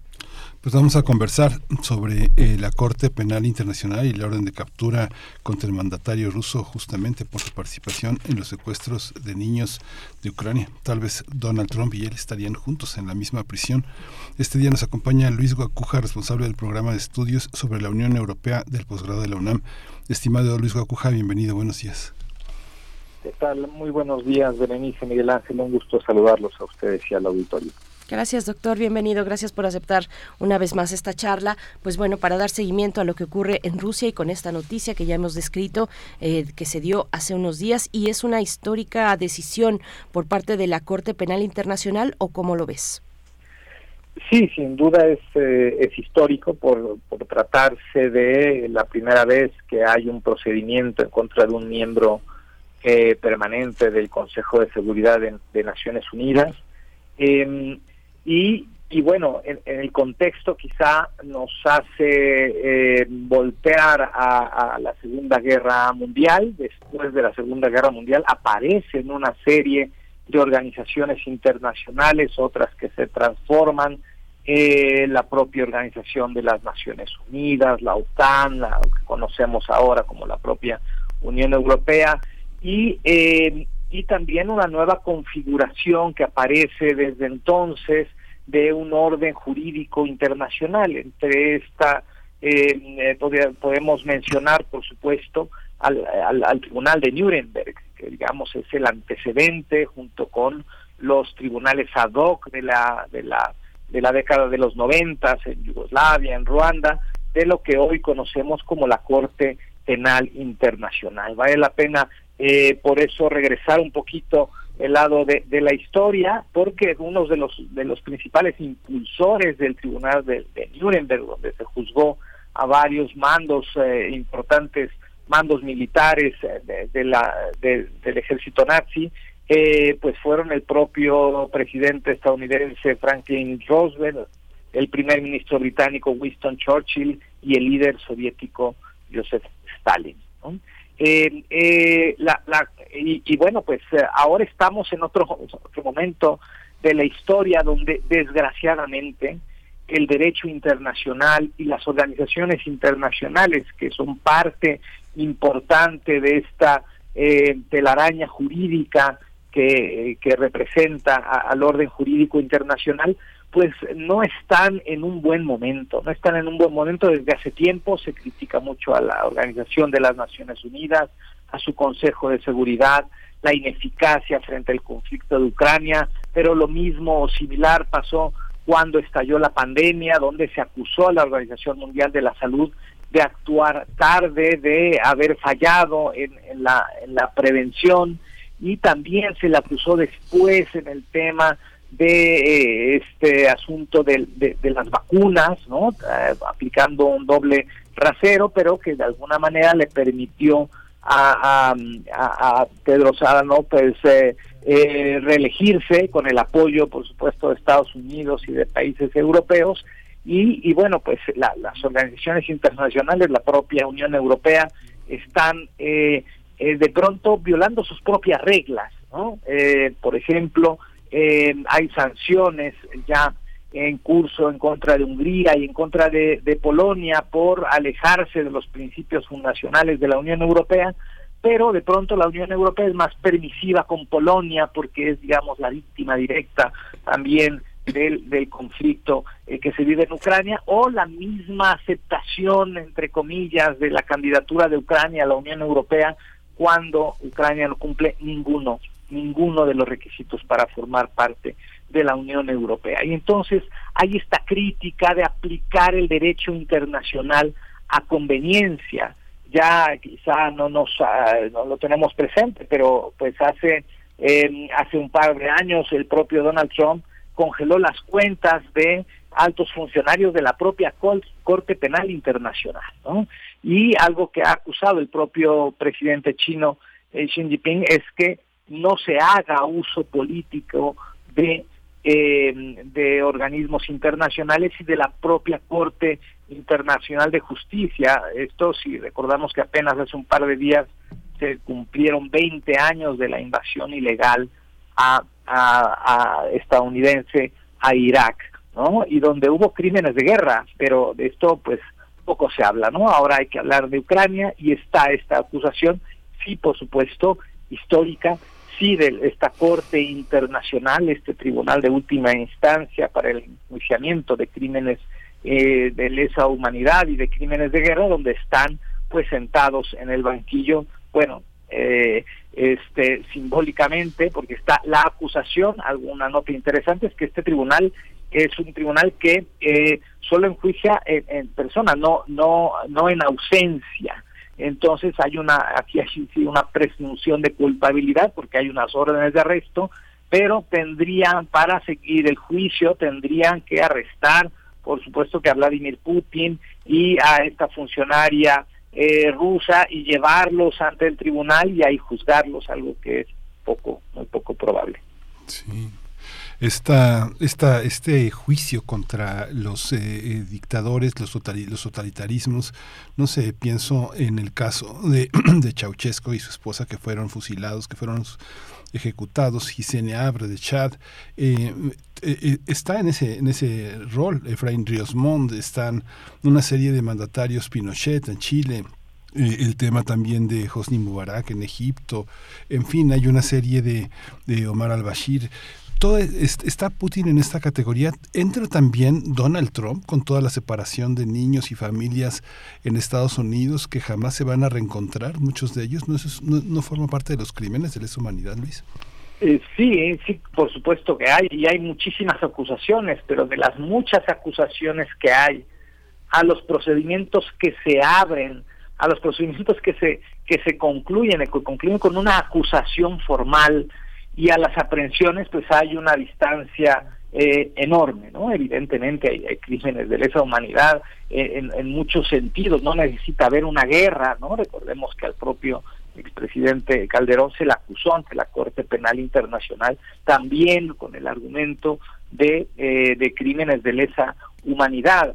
Pero aquí también hay quien dice, bueno, hay una presión porque Ucrania ha pedido un tribunal ad hoc para juzgar a Vladimir Putin. Bueno, justamente la, Corte Penal Internacional eh, es una respuesta a eso, no, no, es que sea tampoco eh, un, eh, una instancia muy añeja, ¿no? se adoptó el Estatuto de Roma en el 98 y empezó a funcionar en el 2003. Hay 183 países que, que firmaron, pero solo 123 lo ratificaron. ¿no? Y hay muchos países, entre ellos Estados Unidos, entre ellos Rusia, que no aceptan la jurisdicción de, la Corte Penal Internacional y esto entonces también es una dificultad y por eso la reacción también del gobierno ruso es decir, no, pues nosotros vamos ahora a enjuiciar con nuestras propias leyes a los funcionarios del, eh, de la Corte Penal Internacional. Doctor Luis Guacuja, y toda esta, esta cuestión, esta, esta emisión de órdenes de aprehensión contra Vladimir Putin, y esta otra política encargada de, de, la cuestión eh, de, de, los niños, de los derechos de los niños, comisionada presidencial para los derechos de los niños en Rusia, eh, eh, toda esta situación se da también en un contexto más amplio o digamos paralelo o dentro de la misma esfera, a ver cómo, cómo lo, lo comentas tú, que tiene que ver con, con China, que tiene que ver con un apoyo importante por parte de China, la visita, la reunión que tuvieron los mandatarios de de China y de Rusia eh, estos acuerdos que dejaron eh, que dejaron ver eh, de gasoductos, un gasoducto enorme, gigantesco que unirá a Siberia con el noreste de China, el plan de paz que propuso China hace unas semanas que estuvimos conversando también contigo. Bueno, ¿cómo, cómo ver en toda esta matriz, en toda esta circunstancia, el, el peso de China que pueda tener sobre la cuestión ucraniana con Rusia? Bueno, sí, eh, eh, no, no se puede eh, dejar de ver lo, lo, que está ocurriendo, ¿no? La, la, la, reunión que acaba de concluir entre el presidente chino y, y, Vladimir Putin, una reunión de, de, tres días, con reuniones muy largas, de cuatro horas un día, cuatro horas otro día, y que dejan más allá de los acuerdos y, por supuesto, el tema de cooperación, en temas energéticos, en temas monetarios, ¿no? También muy importante, la influencia de China, ¿no? Eh, hablábamos del plan de paz hace apenas unos días y eh, bueno, pues la semana pasada este este encuentro facilitado por la mediación de China entre Arabia Saudita eh, e Irán también muy relevante que de alguna manera desactiva un conflicto importante en Medio Oriente y es una derrota diplomática para Occidente, particularmente para Estados Unidos. Ahora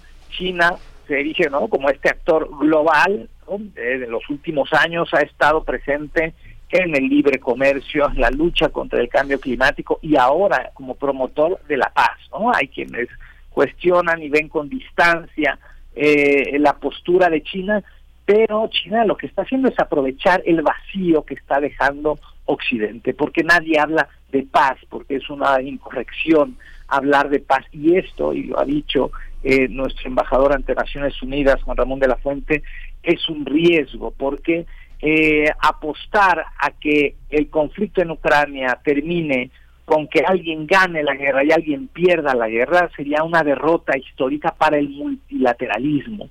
El diálogo tiene que seguir siendo la vía y por eso la postura de México también, que en, su momento se, se cuestionó, de abstenerse en esta expulsión de Rusia del Comité de Derechos Humanos. El argumento me parece razonable. A ver, eh, queremos que un país como Rusia cumpla las reglas, pero lo estamos expulsando de, los foros donde se diseñan esas reglas. Es un poco contradictorio. ¿no? Entonces, aquí están en juego muchas cosas, insisto, así como la Segunda Guerra Mundial dejó una serie de organizaciones internacionales que aparecieron posteriormente muy importantes. ahora pareciera que estamos en otro escenario totalmente distinto, donde nos encontramos con una serie de organismos internacionales y de reglas internacionales que casi nadie cumple o que se cumplen a conveniencia o que se cumplen a medias y esto pues es, es eh, digamos es sustentado para eh, el, multilateralismo que tendría que imponerse en una situación como esta con una apuesta al diálogo. Tenemos problemas en el mundo, no que sean más importantes, pero que son súper importantes hoy que es el Día Mundial del Agua, una de cada cuatro personas en el mundo no, no tiene agua potable, la cuestión climática y el informe que acaba de presentar nuevamente el grupo de expertos de Naciones Unidas, estamos ante una situación alarmante en, en cuanto al desastre y el desorden climático y tenemos que ocuparnos también de, de estos otros aspectos como es el conflicto que hay en Ucrania. Sí, ya, nos acercamos al fin, Luis, pero eh, quería hacerte también una pregunta. Hace un par de días volví a escuchar una, una conversación con Luis, con Juan Goitisolo sobre el cuaderno de Sarajevo y todo lo que había pasado en ese mundo ex, que es la ex Yugoslavia, y la semilla de odio que se activa de una manera muy fuerte en, un, en una cultura tan profunda como la de la, la, de esa zona del mundo, la Yugoslavia, tan profunda como la zona ucraniana que no este que ha llegado a tope la situación. ¿Tú crees que esa esa esa marca tiene eh, manera de que el, multilateralismo nos ponga en las primeras planas de los periódicos del mundo que no hubo ganador, que o sea, cuando han llegado a la atrocidad este por, por ambas partes, bueno, sobre todo Ucrania, ¿no? que ha sido aplastada, ¿no? Llega ahí, este no ha ganado nadie, no no, no perdieron ya los ucranianos. Bueno, el, tema es que pues en, las guerras eh, pierden todos o casi todos, ¿no? Pues, la industria armamentista gana, gana mucho. Eh, pero, eh, digamos, rendirse a, la guerra, rendirse a la imposibilidad de construir paz, me parece que es una paradoja para, para, la humanidad. Este, está el discurso de, bueno, no, no se puede hablar de paz con Rusia. A ver, China lo está intentando, ¿no? y, ya habló con Rusia y, y, lo va a hacer con Ucrania. ¿no? Eh, otra vez, ¿por qué no la Unión Europea está ocupando ese lugar? Para eso se creó. El principio fundacional era la construcción de la paz y la promoción de la paz. Y parece que justamente hemos abandonado históricamente este principio de muchas organizaciones internacionales. Pues, doctor Luis Guacuja, muchas gracias por, por, el momento. También está la cuestión con Finlandia y su entrada a, la OTAN, eh, ahí el papel de, de, Turquía, pero bueno, están, están, están allá en Europa en ese tenor, en esos términos. Bueno, Francia ocupándose de lo propio, ¿verdad? Eh, que bueno, ya será tema para otro momento, pero te agradecemos por ahora esta conversación. Eh, pues, pues sí, ahí está China, China hablando de paz y Putin dice que mm, sí ve consonancia entre lo que propone China con lo que Rusia ha planteado, que hay una posibilidad. Bueno, pues ya iremos viendo y ojalá sea lo antes posible, eh, pues se pueda llegar a ese punto. Se ve muy complicado, la verdad, pero bueno, ahí está China apostando, apostando en ese sentido. Gracias, doctor Luis Guacuja. Así es, muchas gracias, gracias a ustedes. Sí, todos perdemos. Está también observando a los bosnios invisibles nacidos de las violaciones de la guerra. Este, es, es, es, tremendo. Quién sabe qué, qué destino aguarde a los niños que quedaron en esos orfanatos donde se les ocultó su origen y se desconoce se desconoce mucho de su futuro. Pues sí, pues sí.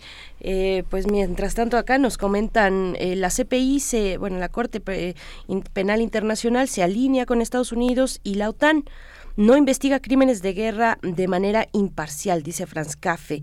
Bueno, y algunos otros comentarios que ya iremos leyendo al regreso del corte, porque vamos a hacer una pausa musical, a despedirnos de esa manera de Radio Nicolaita, invitarles a que permanezcan, em, bueno, los que eh, puedan sintonizar Radio UNAM, que permanezcan aquí. Volvemos después de la música y después del corte a primer movimiento.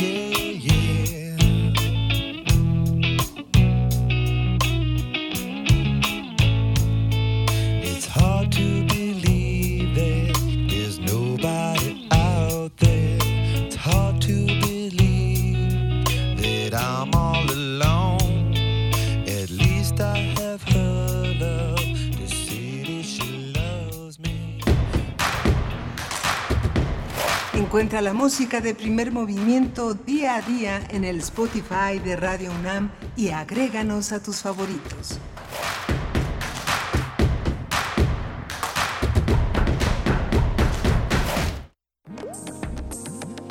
Las historias concluyen, las palabras vuelan, los escritos se malinterpretan y los sonidos permanecen. hacia el tema de la escucha en general del documental sonoro. Todo va en el mismo sentido y ese sentido es que pues hay más producciones sonoras, más historias para escuchar, más gente que quiera hacer esto. La UNESCO señaló que tienen valor patrimonial las producciones radiofónicas. Tenemos una identidad en común, tenemos sonidos que nos hermanan y queremos contarnos desde nuestra especificidad, además comparte una lengua. Radio UNAM te invita a escuchar la serie que conjuga el arte y el periodismo en un mismo género.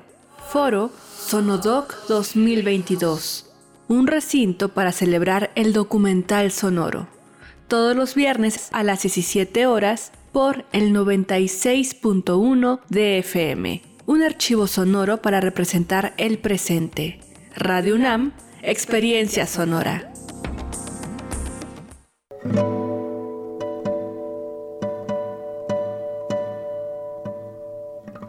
Hola, soy Ana Lara y los invito a descubrir quiénes son los compositores contemporáneos, qué escriben y quién los interpreta. La cita es todos los miércoles a las 18 horas en Nació una nueva música, por supuesto en Radio UNAM 96.1 FM, Experiencia Sonora.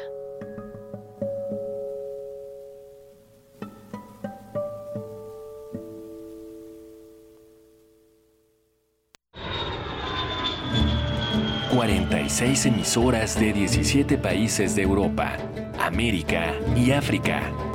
Esa es la red de Mundofonías, música para descubrir el mundo. Todos los sábados a las 18 horas por el 96.1 de FM. Radio UNAM. Experiencia sonora. Habla Mario Delgado. Abrazar con su pensión a nuestros adultos mayores, lanzar a nuestros jóvenes con sus becas a la conquista de sus sueños, incrementar más del doble el salario mínimo y luchar por la felicidad de los demás, eso es el humanismo.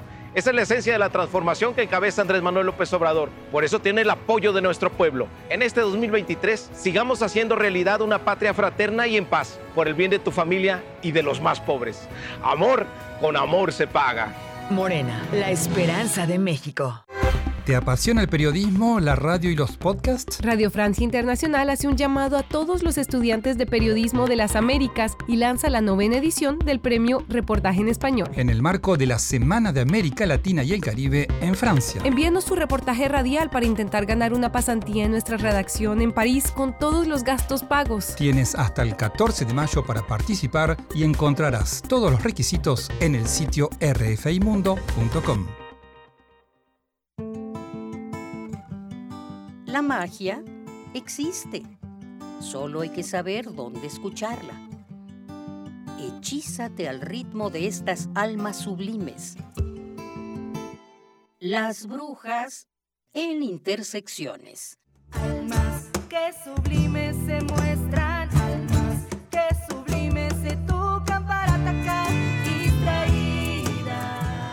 Encuentra su canto mágico el viernes 24 de marzo a las 21 horas. Sala Julián Carrillo. Entrada libre. Radio UNAM. Experiencia sonora.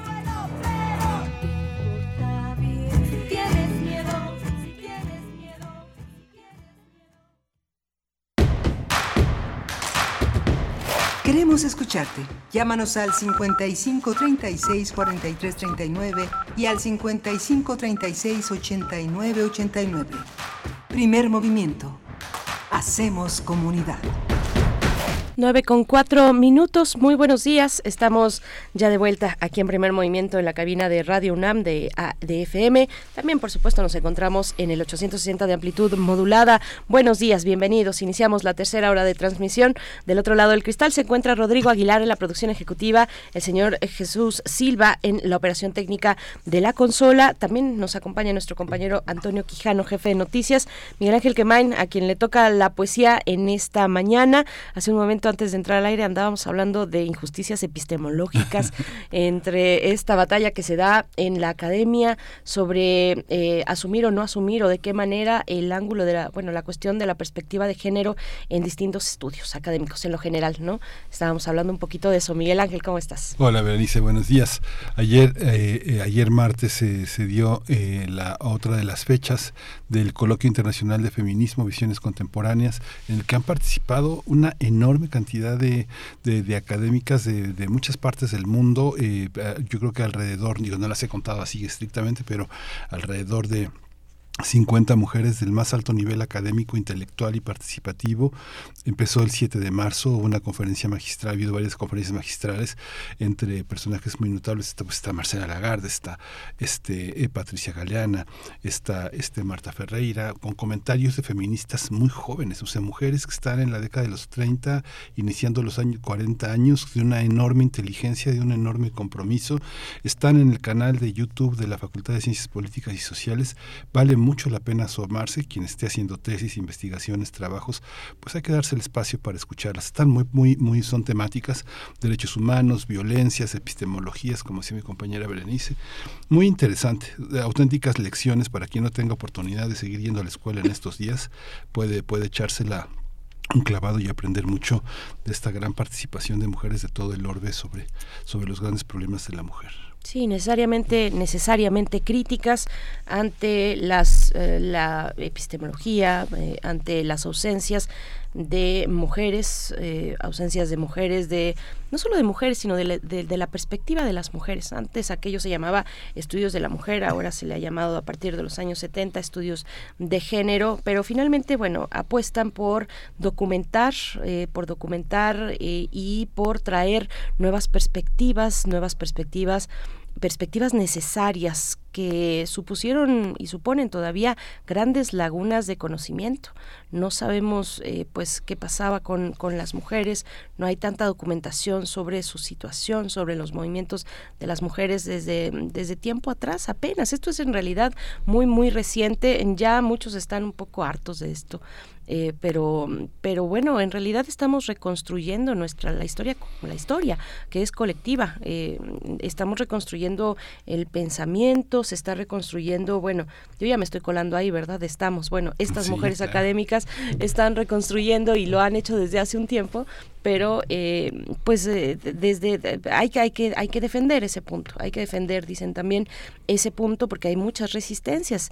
Está bien estamos en un momento importante interesante pero bueno esta cuestión de género y la lucha feminista pues va a seguir va a seguir como sigue como como ha estado presente eh, recientemente con tanta fuerza no y con jóvenes además sustentando pues desde la academia desde el activismo con mujeres jóvenes y jóvenes en general no solamente mujeres que, que han visto eh, pues estas injusticias epistemológicas precisamente hay hay un, eh, alguna teoría que, que, que define de esa manera, así con ese término, injusticias epistemológicas a la ausencia de la perspectiva de las mujeres en la historia del conocimiento. ¿No? en general, eh, del, del, conocimiento, de las artes, de todo lo que, lo que nosotros queramos pensar, bueno, ahí va a haber ausencia e injusticia también. Vamos eh, pues cambiando, cambiando un poco de tema, bueno, lo que viene es la poesía necesaria y después la mesa del día, Miguel Ángel, una novela muy interesante. Sí, también. la encomienda, la, la, la, encomienda de justamente de Margarita García Roballo, una escritora eh, colombiana, hoy vecindada en Buenos Aires, una periodista, una cronista, una cuentista, una mujer de letras que va a estar con nosotros en un rato más. Así es. Bueno, recibimos sus comentarios, seguimos conversando sobre, eh, bueno, eh, los comentarios que nos quieran hacer llegar eh, sobre la cuestión de Rusia, sobre esta orden de aprehensión que, que liberó el, la Corte Penal Internacional. Nos dice Mauricio Alonso Esteves en Facebook, dice... Mm, ¿Por qué seguir analizando el comportamiento del gobierno ruso desde la perspectiva de Occidente? Rusia había anunciado que abandonaba la, la, Corte Penal Internacional desde 2016 argumentando que el tribunal no es imparcial.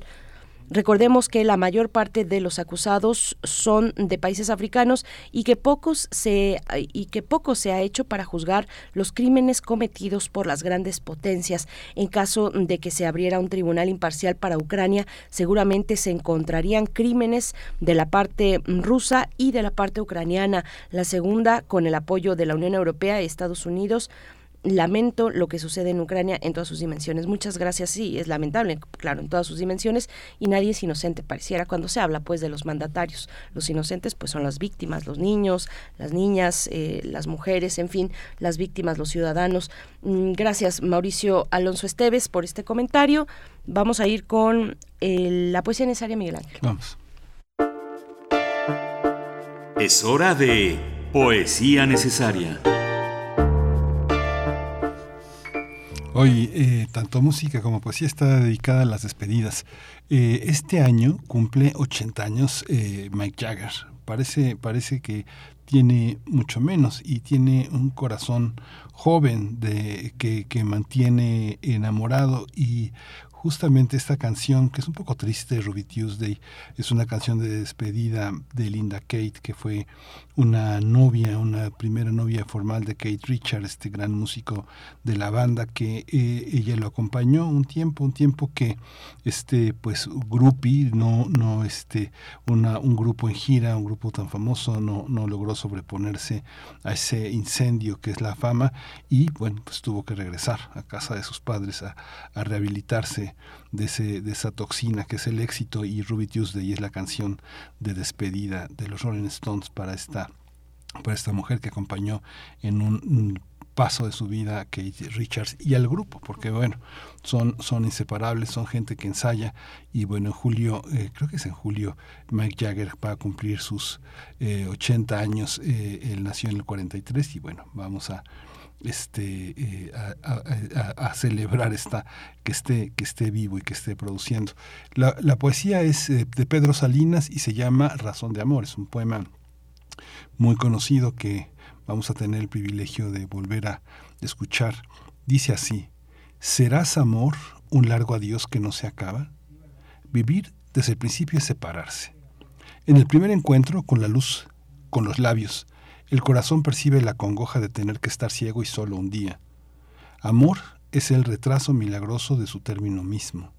Es prolongar el hecho mágico de que uno y uno sean dos en contra de la primer condena de la vida.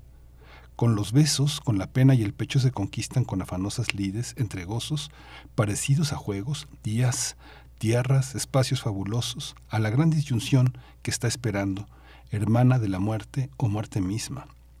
Cada beso perfecto aparta el tiempo, le echa hacia atrás, ensancha el mundo breve donde puede besarse todavía. Ni en el llegar ni en el hallazgo tiene el amor su cima. Es en la resistencia a separarse en donde se le siente, desnudo, altísimo, temblando.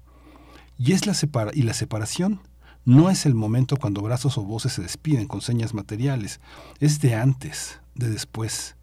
Si se estrechan las manos, si se abraza, nunca es para apartarse es porque el alma ciegamente siente que la forma posible de estar juntos es una despedida larga, clara, y que lo más seguro es el adiós.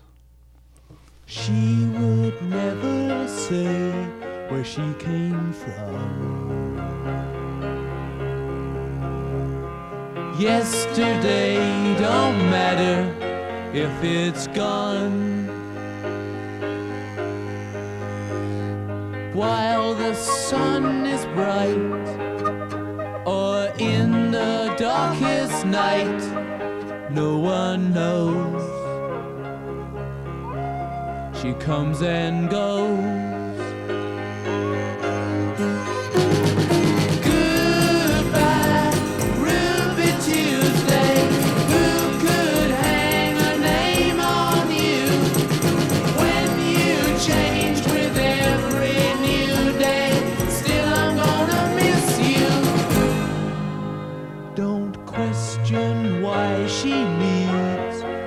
So free.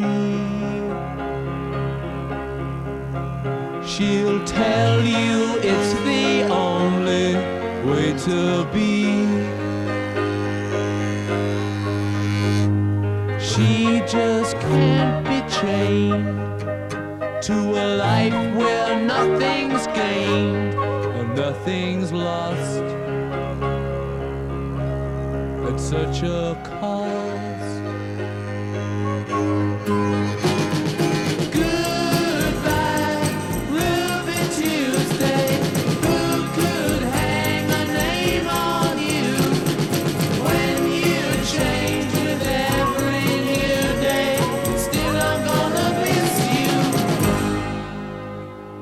There's no time to lose, I heard her say. Your dreams before they slip away. Dying all the time. Lose your dreams and you may lose your mind. In life unkind.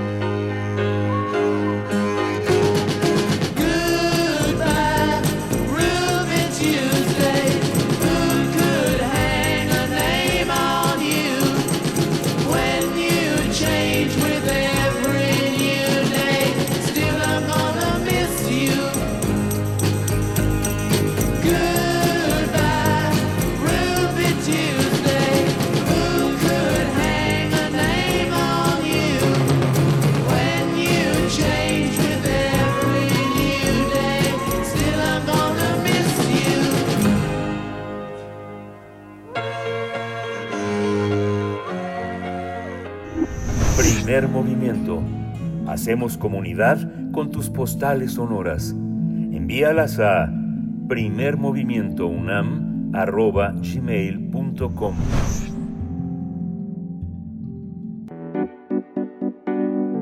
La mesa del día.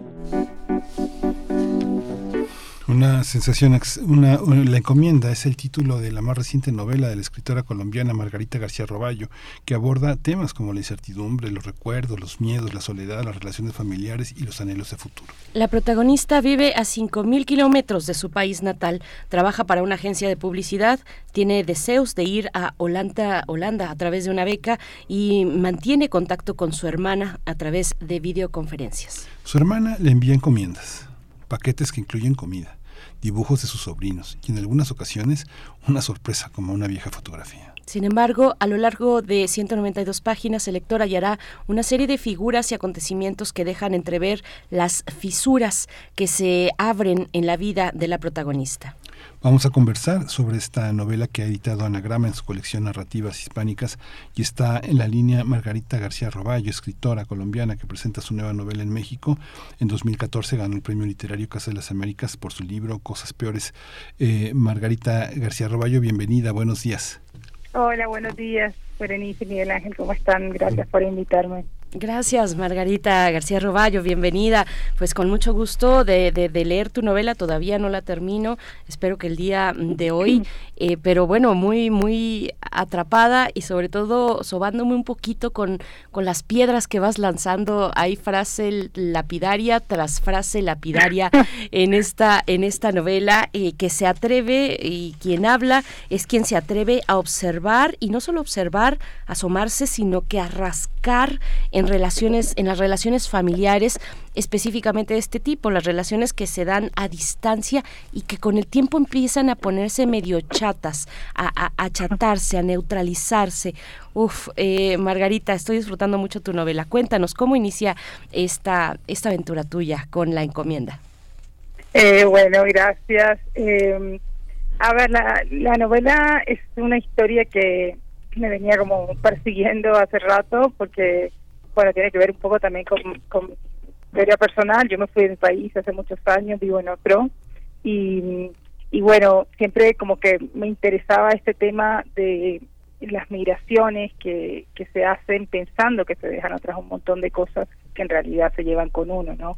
Y un poco lo que intenta la encomienda es metaforizar esto, ¿no? Hacer como una especie de, de, de historia en la que se pueda entrever que todo eso que uno siente o cree que deja cuando se va de su lugar de origen eh, está siempre ahí o eventualmente se te apersona, se te materializa al lado y te deja en, la, en el desafío, digamos, de ver qué haces con eso, qué, cómo te haces cargo, qué explicación eh, le das y con qué eh, relato lo llenas.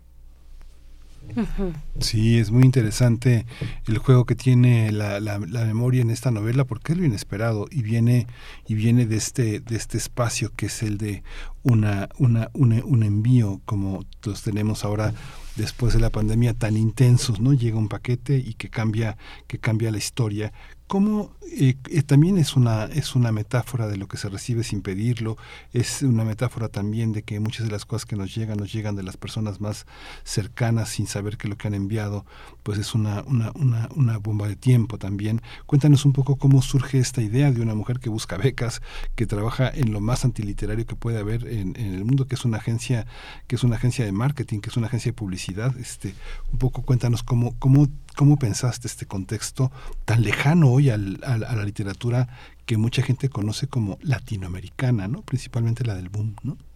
Eh, bueno, yo necesitaba desarrollar un personaje que se, eh, digamos, como que se bastara con muy poco, eh, alguien que, que transita la soledad desde muy temprano, alguien que se fue solo, que vive solo, que vive con lo mínimo indispensable, tiene trabajo eh, precarios, un poco como la mayoría de, escritores que, intentamos vivir de lo que hacemos.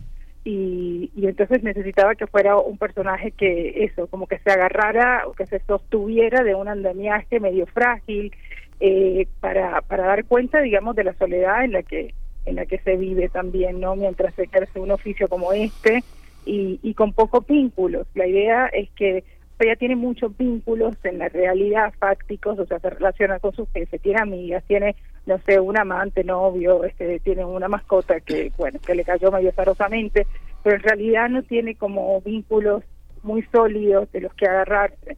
Eh, entonces, cuando le llega este paquete inesperado, eh, le empieza como a remover todo eso, ¿no? Como cómo es que, que se llega al punto de desconocer por completo como la, la o buena parte de la historia este personal y, y yo creo que, que la falta digamos de, de asidero o de enraizamiento también hace que el presente de esta narradora sea tan frágil, ¿no? O sea, que tiene muy poco de lo que sostener. Uh -huh. eh, Margarita, bueno, a mí me gustaría que nos siguieras platicando en qué se convierten las, las relaciones familiares con la distancia, eh, porque pareciera, y nos lo dices en la novela, el, pareciera que el parentesco, la relación familiar, la relación eh, consanguínea, pareciera un vínculo que alcanza para todo. ¿Será que alcanza para todo? ¿Para qué si no? Para qué sí y para qué no, hasta donde pareciera a veces una liga que se estira, que tiene mucha elasticidad, pero que no necesariamente, eh, o, o, que hay más bien una apariencia, una apariencia de lo que, de lo que es un, un vínculo familiar, pero detrás, quitando, recorriendo ese velo, develándolo o desvelándolo, eh, pues hay una profundidad y un hueco también, ¿no? Un vacío. Pero a sí. ver, cuéntanos tú. Sí, claro, me, me encanta lo que dices lo, sobre esta tira como elástica, esta liga elástica, eh, porque es lo que es, ¿no? También uno estira y estira y estira, fuerza, como que fuerzan muchas veces estas relaciones con la idea de que no se rompen, de que van a ser tan elásticas como, como que van a durar para siempre y que no se van a romper. Y es una falacia eso, porque el parentesco, como tantas otras cosas que estamos como eh, como que aceptamos como que son así, son inamovibles, es también un mandato. Eh, y, y, no necesariamente, digamos, eh, bueno, está, está lleno ¿no? de ejemplos de relaciones familiares que no funcionan como deberían funcionar, pero básicamente porque persiste el mandato en que tendrían que funcionar de determinada manera que, que bueno, que no, no, le, no le encaja a todo el mundo. En el caso de la distancia, como dices, hay una yo creo que hay una ventaja en, en, alguna medida porque porque te permite como ver verte de lejos ver pero no solamente la distancia geográfica sino también creo que es importante cierta distancia afectiva como para darse cuenta y valorar y, y poner todo como en su justa eh, proporción. Muchas veces yo creo que también la costumbre nos lleva a naturalizar vínculos que, que están dados simplemente por el mandato. Uno eh, se tiene que recordar todo el tiempo, muchas veces en reuniones eh, familiares, que bueno, no digo nada porque es mi prima, no hago esto porque es mi hermana, bueno, es mi madre, como que uno todo el tiempo está tratando de poner paños fríos a una relación que eh, en, muy buena medida este, está forzada por el mandato y no porque sea como genuinas las ganas de compartir y estar. O sea, sería ideal que llegáramos a ese punto, pero no siempre se da así. Y entonces lo que sucede es que se esfuerza esa liga y se estira hasta un punto que eventualmente se va a romper, ¿no? Eh, y bueno, un poco lo que le pasa a esta narrador es eso, que ella decide irse de su lugar de origen, eh, pero mantiene un vínculo con su hermana por fuerza de, de la costumbre, por fuerza también de la culpa quizá, y, pero es alguien con quien tiene muy poco que ver, aun cuando eh, eventualmente muestra como ciertos rasgos de, ternura y de necesitar protección. Es alguien que, aunque cree que puede prescindir de todo eso, eh, como que tiene conductas eh, contradictorias, porque es obvio que está buscando o que alguien la cuide o cuidar a alguien, ¿no? Carece un poco de esa sensación de que fue cuidada eh, por su familia y entonces de ahí, digamos, todo lo que lo que le pasa, no sé, cuida el, el, un vecinito eh, de, de, una mujer que es enfermera y que casi nunca está, se enoja con esta mujer porque abandona el niño, cuida una mascota que es de nadie, que es del edificio, y yo creo que todo el tiempo está como generando estas situaciones de cuidado, eh, a lo mejor por carecer ella de, de alguien que la cuide.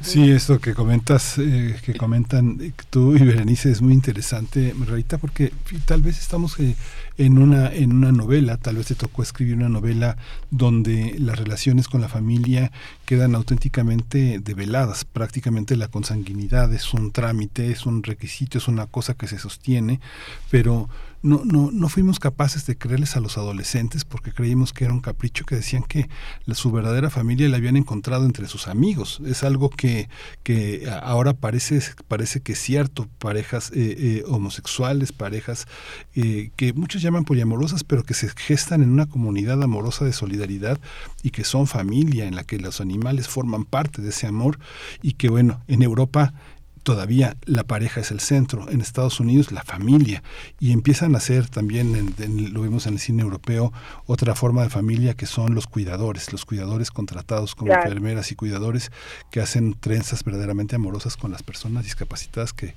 que cuidan. Esta novela es un poco, es un poco ese testimonio de un cambio totalmente eh, de óptica en torno a la familia. Tú lo ves, tú, tú lo sentiste así, porque es una novela que escribiste en la pandemia y es una novela que escribiste mientras tu familia dormía, ¿no? Sí, sí, totalmente. Ese es un, momento en el que yo creo que muchos nos pusimos en cuestión un montón de, de como de verdades instaladas y, y en un punto eso que estás diciendo me parece como súper llamativo porque en realidad yo creo que el, justamente el terreno de, de las artes, pero sobre todo, bueno, de la literatura en mi caso, es un terreno que nos permite como subvertir esas versiones que están instaladas y que se dan por ciertas y que en la vida real uno poco subvierte, la verdad, uno más bien como que hace, ejerce una especie de, de continuidad eh, aun cuando desprecia aquello que lo o sea, uno puede decir, bueno, no me interesa la familia tradicional con tales y tales preceptos y yo voy a hacerlo distinto, y en la práctica muchas veces no le sucede, como que casi automáticamente reproduce esas formas que rechaza. Y en la literatura uno se permite subvertir esa versión, decir, bueno, pero pensemos esto bien, realmente es así, o sea, un, los, la consanguinidad basta para, para que uno se sienta cerca de alguien, eh, lo quiera, lo, o sea, o lo desprecie, o lo eche, o, o no lo entienda, digamos, es como que se justifican muchísimas eh, atrocidades también en nombre de la consanguinidad. Eh, y, y, bueno, ya en este punto creo que se está, está depelando cada vez más, que también es, es otro de los mandatos que, como todo mandato, cuando se esfuerza, termina resquebrajando. Sí. Ay, pues eh, por supuesto que a uno, a uno se, se, siente interpelado necesariamente. Y, y, yo creo que, paréntesis, además, yo creo que en algún momento en el futuro alguien va a hacer algo, no sé si un catálogo, espero que sea algo más, menos aburrido que un catálogo, pero alguien va a decir algo con respecto a las novelas que se escribieron durante la pandemia del, del 2020, del 2021, 2022. Sí, no. Alguien, ahí, ahí, va a estar, eh, estaban hablando de esto, esto les preocupaba y qué interesante pensar en, la- en los lazos familiares a distancia, en ese, en, ese sentido y en otros. También lo que comentaba Miguel Ángel, eh, cómo, poco a poco nos resistimos, pero, mm, pero poco a poco empezamos a ver efectivamente que hay otros lazos igualmente fuertes. La familia, en algún punto tú dices acá, eh, edit- algo así como editar tu genealogía. Uno no puede elegir a su parentela, pero sí puedes editar tu genealogía. Claro. Eh, ¿no? En tus álbumes familiares, recortar por ahí al, al papá eh, que, que se fue, que se fue y nunca volvió, que se fue por unos cigarros y nunca volvió. Eh, en, fi- en fin, eh, bueno, todas esas... Hacerle Photoshop. Hacerle Photoshop, bueno, sí, claro, porque ya no son físicos necesariamente los, los álbumes, le haces Photoshop. Yo pienso también eh, cómo, cómo vamos ahora, bueno, entre en todos estos paréntesis y corchetes y demás, cómo vamos ahora a hacerle para enamorarnos, ¿no? Cuando tenemos esta cuestión de los feminismos, de la lucha de las mujeres, ¿cómo le vamos a hacer para reconciliarnos, para, para volver a encontrarnos? En fin, bueno, son, eh, hablando de relaciones, ¿no? Eh, eh, cercanas o qué tan lejanas, qué tanto nos estamos distanciando, en fin, todas estos, estas cuestiones. ¿Qué, qué dices? Editar eh, a, tu, a tu, gen- tu genealogía. No, me, eh, mientras te escuchaba pensaba que justamente esta idea de, de editar la genealogía es un poco el, parecido a, a esto de construir pertenencia, ¿no? porque finalmente lo que nosotros hacemos cuando elegimos eh, las familias, los amigos, esos, entornos más cercanos que nos constituyen, es buscar sentirse parte de, ¿no? Sentirse parte de, no sé, de un entorno, de un país, de una ciudad, aunque no sea la tuya. eh, y eso es construir pertenencia. Lo que uno no puede definitivamente cercenar de su vida es algo que tiene que ver con la identidad, que es muy distinto. Es como eh, la, la identidad está constituida en buena medida por aquello que te que te forjó en en el lugar y en, y en el entorno en el que naciste y donde pasaste los primeros años de tu vida y eso es como un surco en el cerebro que no se va, aunque uno quiera y aunque uno quiera olvidarlo y aunque uno quiera este de hecho, bueno, está ahora está mucho más estudiado que antes todo esto de la herencia eh, epigenética, ¿no? Como que uno hereda dolores, traumas y circunstancias que ni siquiera los tocaron en su vida, sino en la vida de sus antepasados. O sea, hay parte de la identidad que definitivamente está y que uno tiene que transitar con eso la vida. Pero después hay otra parte que es la la construcción de una pertenencia propia que se puede hacer perfectamente y que creo que nos pasamos la vida un poco haciendo eso, ¿no? Como buscando esos, eh, no sé, esos espacios eh, humanos y también geográficos que nos son más más cómodos y más fáciles de llevar, no como no como esta mochila pesada del mandato familiar. Sí. En la encomienda hay también como la, la vieja lección que nos, eh, nos muestra que la literatura tiene algo de artificial. Salvó a quien la escribe y tiene la posibilidad de salvar a quien la lee. En el sentido en el que el pintor eh, siempre muestra eh, que, que hay alguien que estuvo pintando ese cuadro y cuando uno va al teatro uno sabe que por más que uno se la crea, sabe que eso es el teatro y ese es el, milagro de la representación. Un poco no pierdes la idea del oficio literario, de la escritura misma, que reflexiona sobre, sobre, sobre su propio ejercicio, que es algo que aleja, yo creo, a escritores de alta envergadura del bestseller, de la, de la escritura automatizada por el mercado. Es algo muy, muy interesante en la encomienda. Cuéntanos un poco de ese proceso, eh, Margarita. Sí, sabes que me, me encanta eso que dices porque yo creo que esa es como la aspiración máxima, ¿no? De, de cuando uno escribe algo, o sea, no solamente eh, llegar a conmover de alguna manera a quien lo lee, transmitir una experiencia que le sea, aunque no le, aunque no sea una experiencia, digamos, de quien la lee, que le sea de alguna manera propia y se la apropie más. Eh, eh, eso, apropiarse de lo que está leyendo y, y hacerlo suyo. Pero la máxima aspiración creo que tiene que ver con esto que estás mencionando y es la de tener también como una instancia reparadora, ¿no? Como, como y eso eso me interesa mucho en la literatura, como este ciertos libros, eh, ciertos textos tienen este efecto como reparador en quien en quien lo leen y, y aunque suena un poco, estoy en un taxi, por eso como que me tiembla la voz, perdón, estamos acá como, este, pero eh, bueno, decía que eh, para mí esto puede sonar medio cliché o medio cursi, pero para mí toda literatura es, debería o es en realidad, según quien la lea y cómo la lea, es, es de autoayuda, más allá, digamos, de la categoría comercial, la autoayuda no me refiero a eso, sino que es algo que te permite, eh, cuando terminas de leer un libro que te conmueve y que te que te repara de algún modo algo que te está pasando, eh, te sientes mejor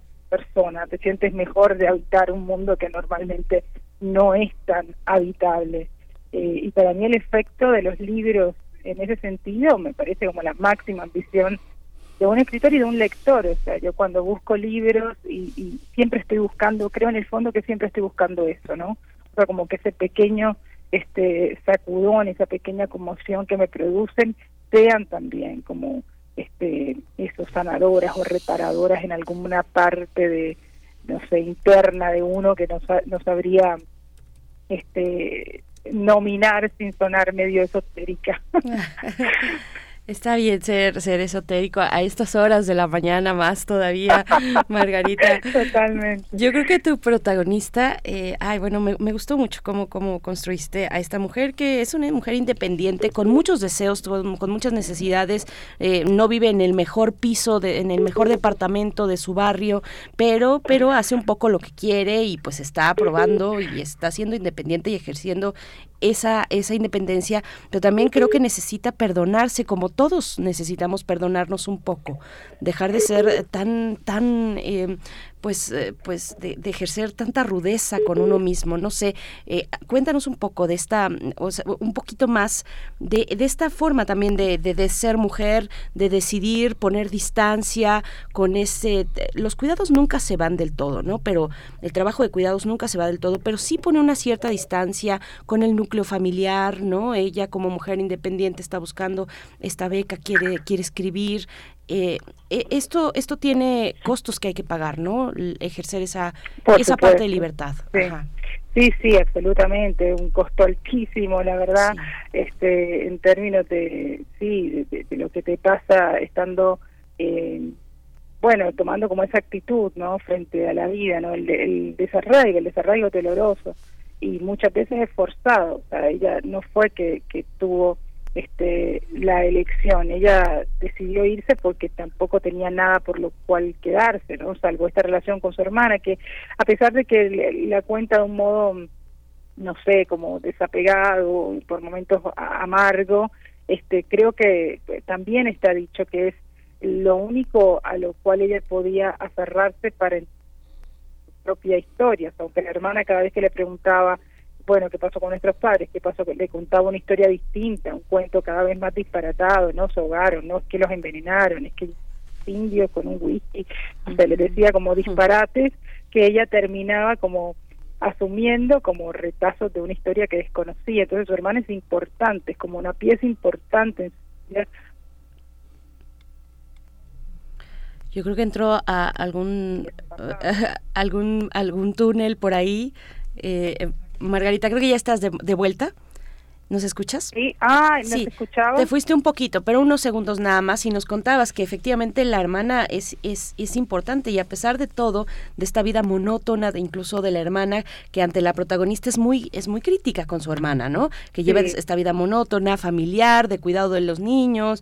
eh, eh, a pesar de todo, hay, hay virtudes dentro de la hermana que mantienen esta cohesión, ¿no? Que no se atreven Sí, a tanto sobre a todo veces. que, se- Sí. la perseverancia es alguien que no quiere abandonar esa ese vínculo e insiste y muchas veces lo fuerza pero insiste y eso no es menor pero además en, en- en- yo creo que se explica un poco lo que estás eh, diciendo Berenice cuando ella dice que la narradora dice que que en, en, ella habitan dos personas, ¿no? Un poco como en todos, habitan dos, a veces más, a veces mil, según el grado de esquizofrenia.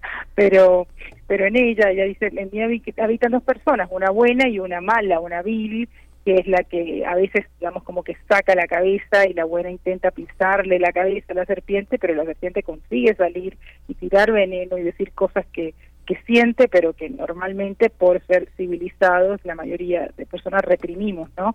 Y son todas estas eh, cosas que le hacen ser como alguien, eh, eso que decías antes, como, como alguien tan crítico, tan inconforme, tan insatisfecho con, con lo que le pasa.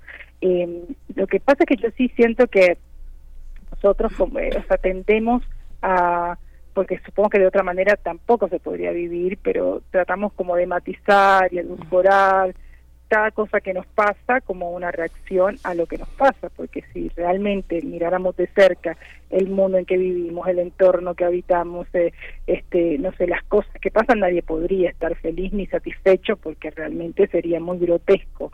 Entonces tratamos como de ponerle eso como mieles y paños fríos al mundito personal que nos construimos para, para no ver en realidad que lo que nos rodea es, es horroroso.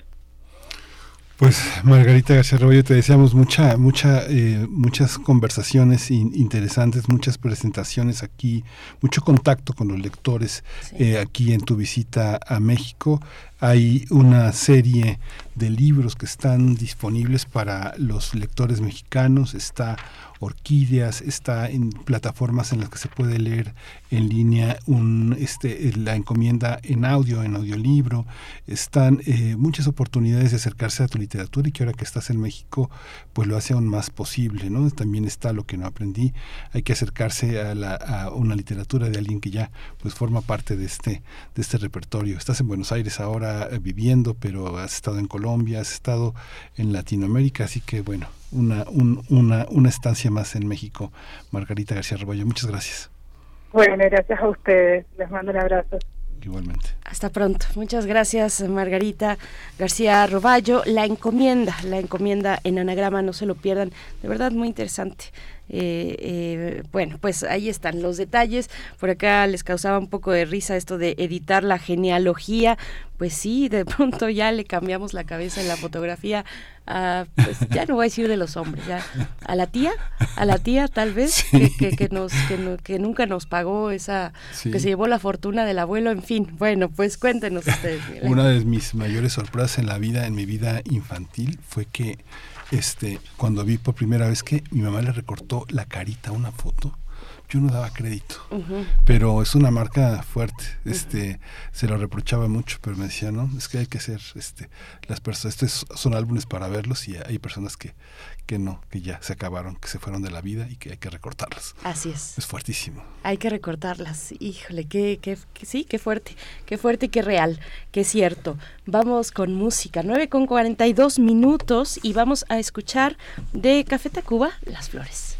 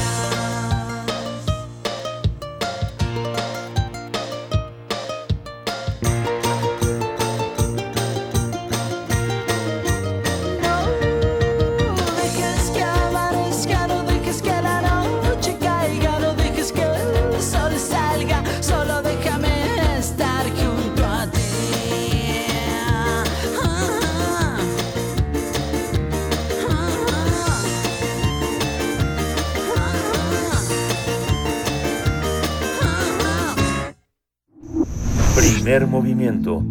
Hacemos comunidad con tus postales sonoras. Envíalas a primermovimientounam.gmail.com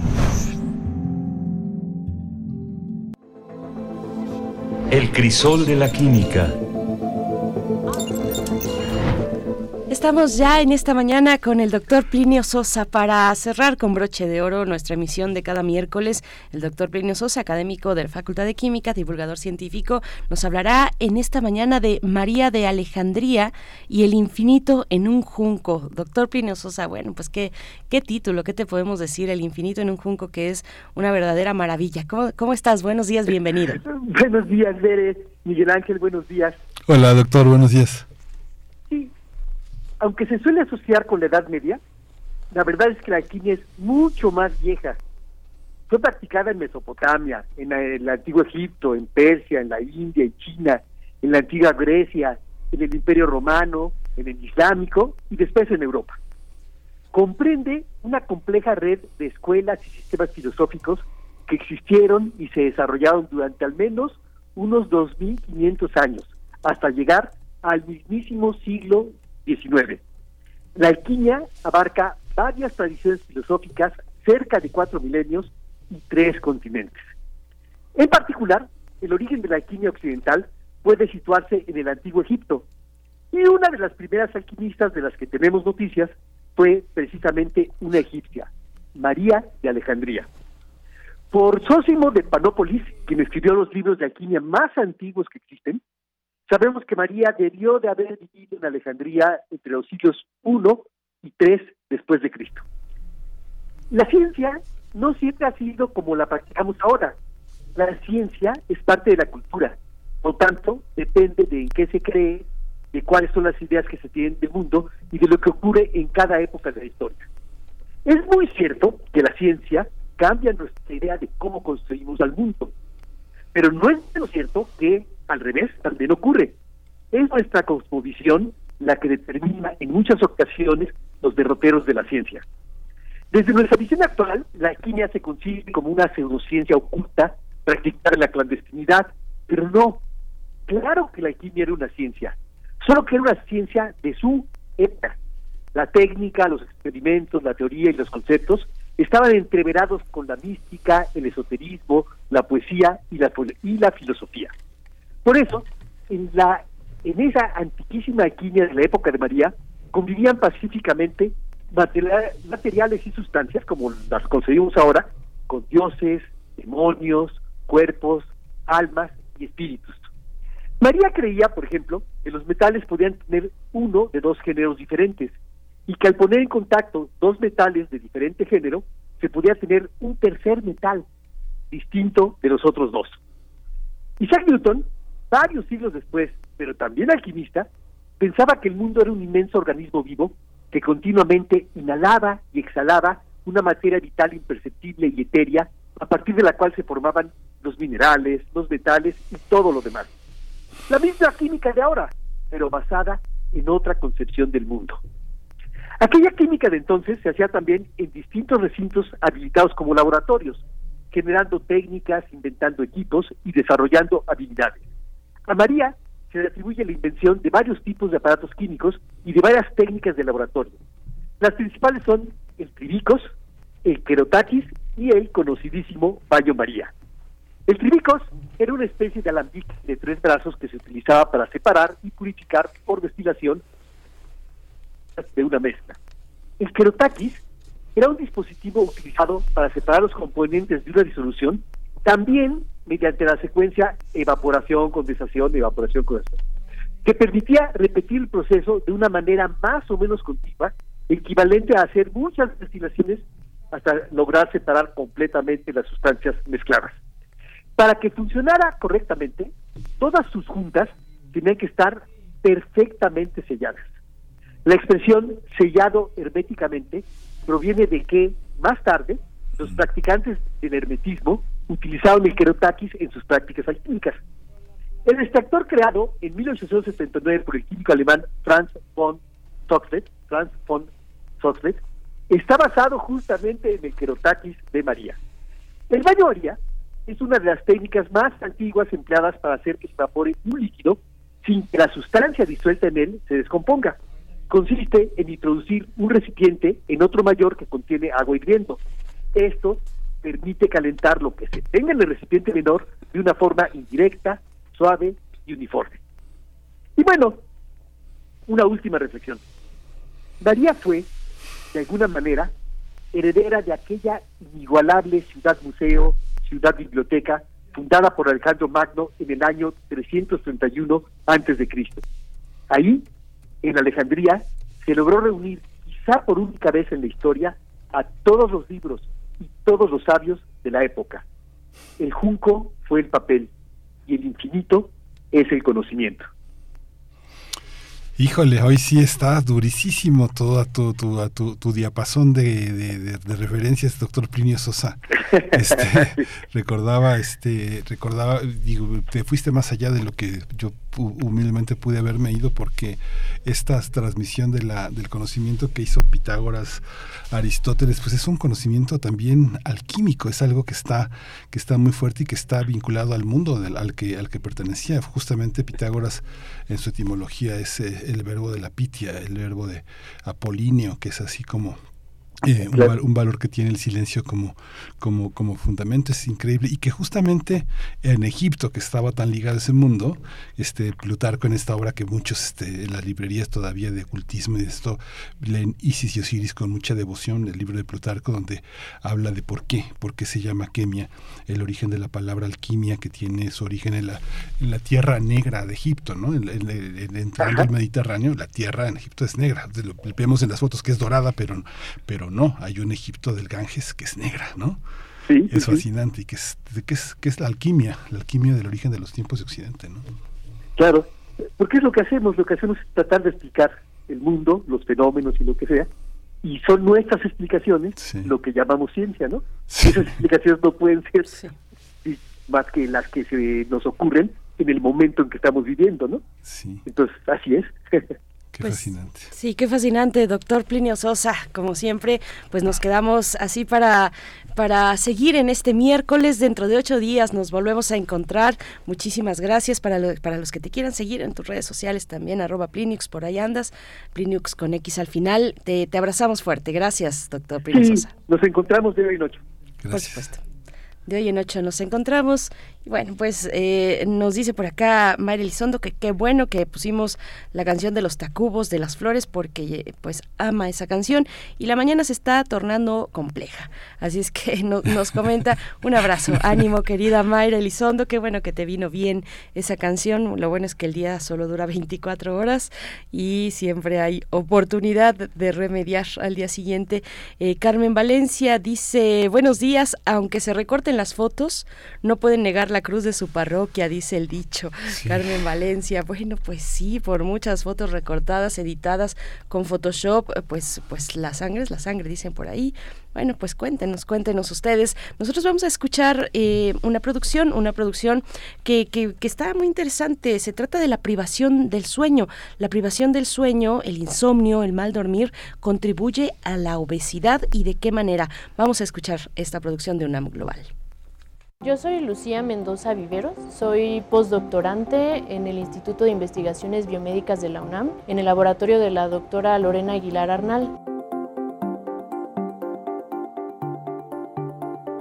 Bueno, nosotros estudiamos los relojes biológicos, que se refiere a los sistemas endógenos, es decir, propios e intrínsecos a nuestro organismo, que se encargan de mantener nuestras funciones fisiológicas adaptadas a los ciclos de luz y oscuridad que hay en el exterior, es decir, el día y la noche, y también a las estaciones del año. Bueno, algunos estudios epidemiológicos realizados con personas han mostrado que la privación de sueño, despertarse muy temprano o dormirse muy tarde, incrementa el riesgo de padecer obesidad, enfermedades metabólicas y todas las consecuencias negativas de salud asociadas a esta condición. Nuestro proyecto eh, se encarga de analizar cómo los relojes periféricos dentro del cerebro interactúan eh, con estas funciones metabólicas y esto lo estamos haciendo en paradigmas de obesidad inducida por la dieta en modelos animales que son ratones. Hasta el momento uno de los experimentos que realizamos consiste en realizar una intervención cronoterapéutica que consiste solamente en poner a unos animales que coman una comida alta en grasa, pero restringirles el consumo del alimento solamente a la etapa en la que ellos están activos, que es durante la noche porque son roedores. Y lo que hicimos fue analizar un tejido que se llama tejido adiposo pardo, que es un tejido adiposo que aparte de que guarda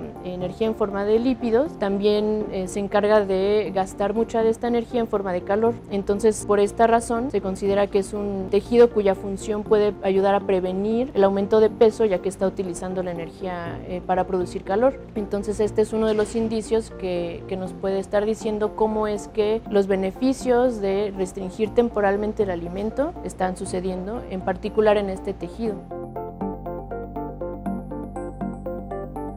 Los resultados que estamos encontrando eventualmente eh, nos van a ayudar a entender cómo es que fortalecer los procesos rítmicos de nuestro organismo benefician a- al metabolismo y a la salud y esto podría ser aplicado en los seres humanos también a través de realizar este tipo de modificaciones conductuales que consisten en restringir nuestro alimento hasta a ciertas horas del día. Y esto también nos va a ayudar a saber cómo es que nuestros patrones de sueño y vigilia, de comida y de ayuno nos pueden ayudar a mejorar nuestra salud. Por el momento solo nos estamos enfocando a saber cómo funcionan estos este, procesos en modelos animales y pues lo ideal sería que en el futuro a través de colaboraciones con investigadores y personas que se dedican a la clínica se tradujeran pues algunos de nuestros hallazgos potencialmente en conocer cómo funcionan estos procesos en, en los humanos, en particular para prevenir la obesidad. Justamente nuestras investigaciones están dando información acerca de que mantener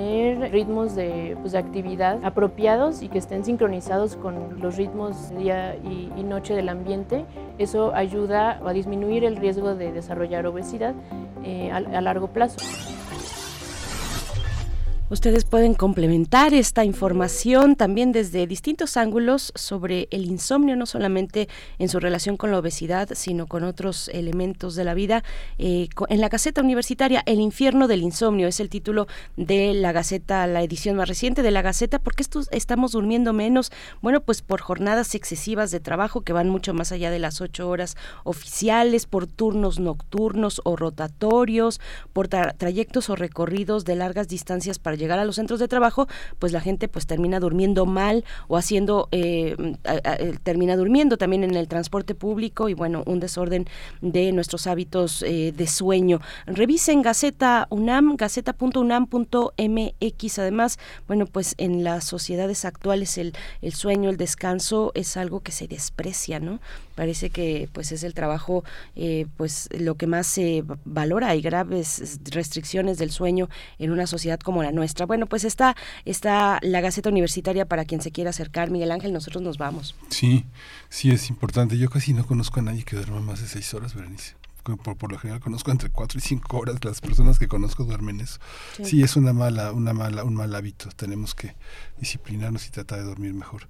Pues ya nos vamos. Esto, Nos vamos con nos música. vamos ir con música. Con música de Fito Páez, Mariposa Technicolor para cerrar la emisión de este miércoles. Hasta mañana. Hasta mañana. Esto fue el primer movimiento. El mundo desde la universidad.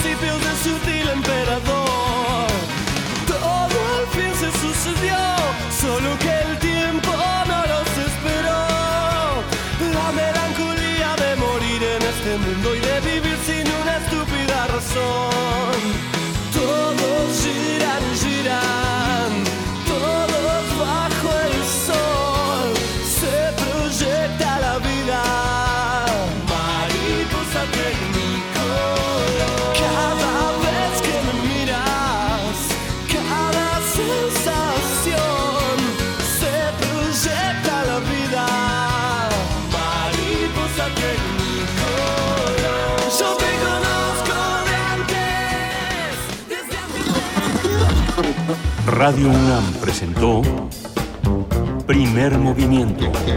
El mundo desde la universidad.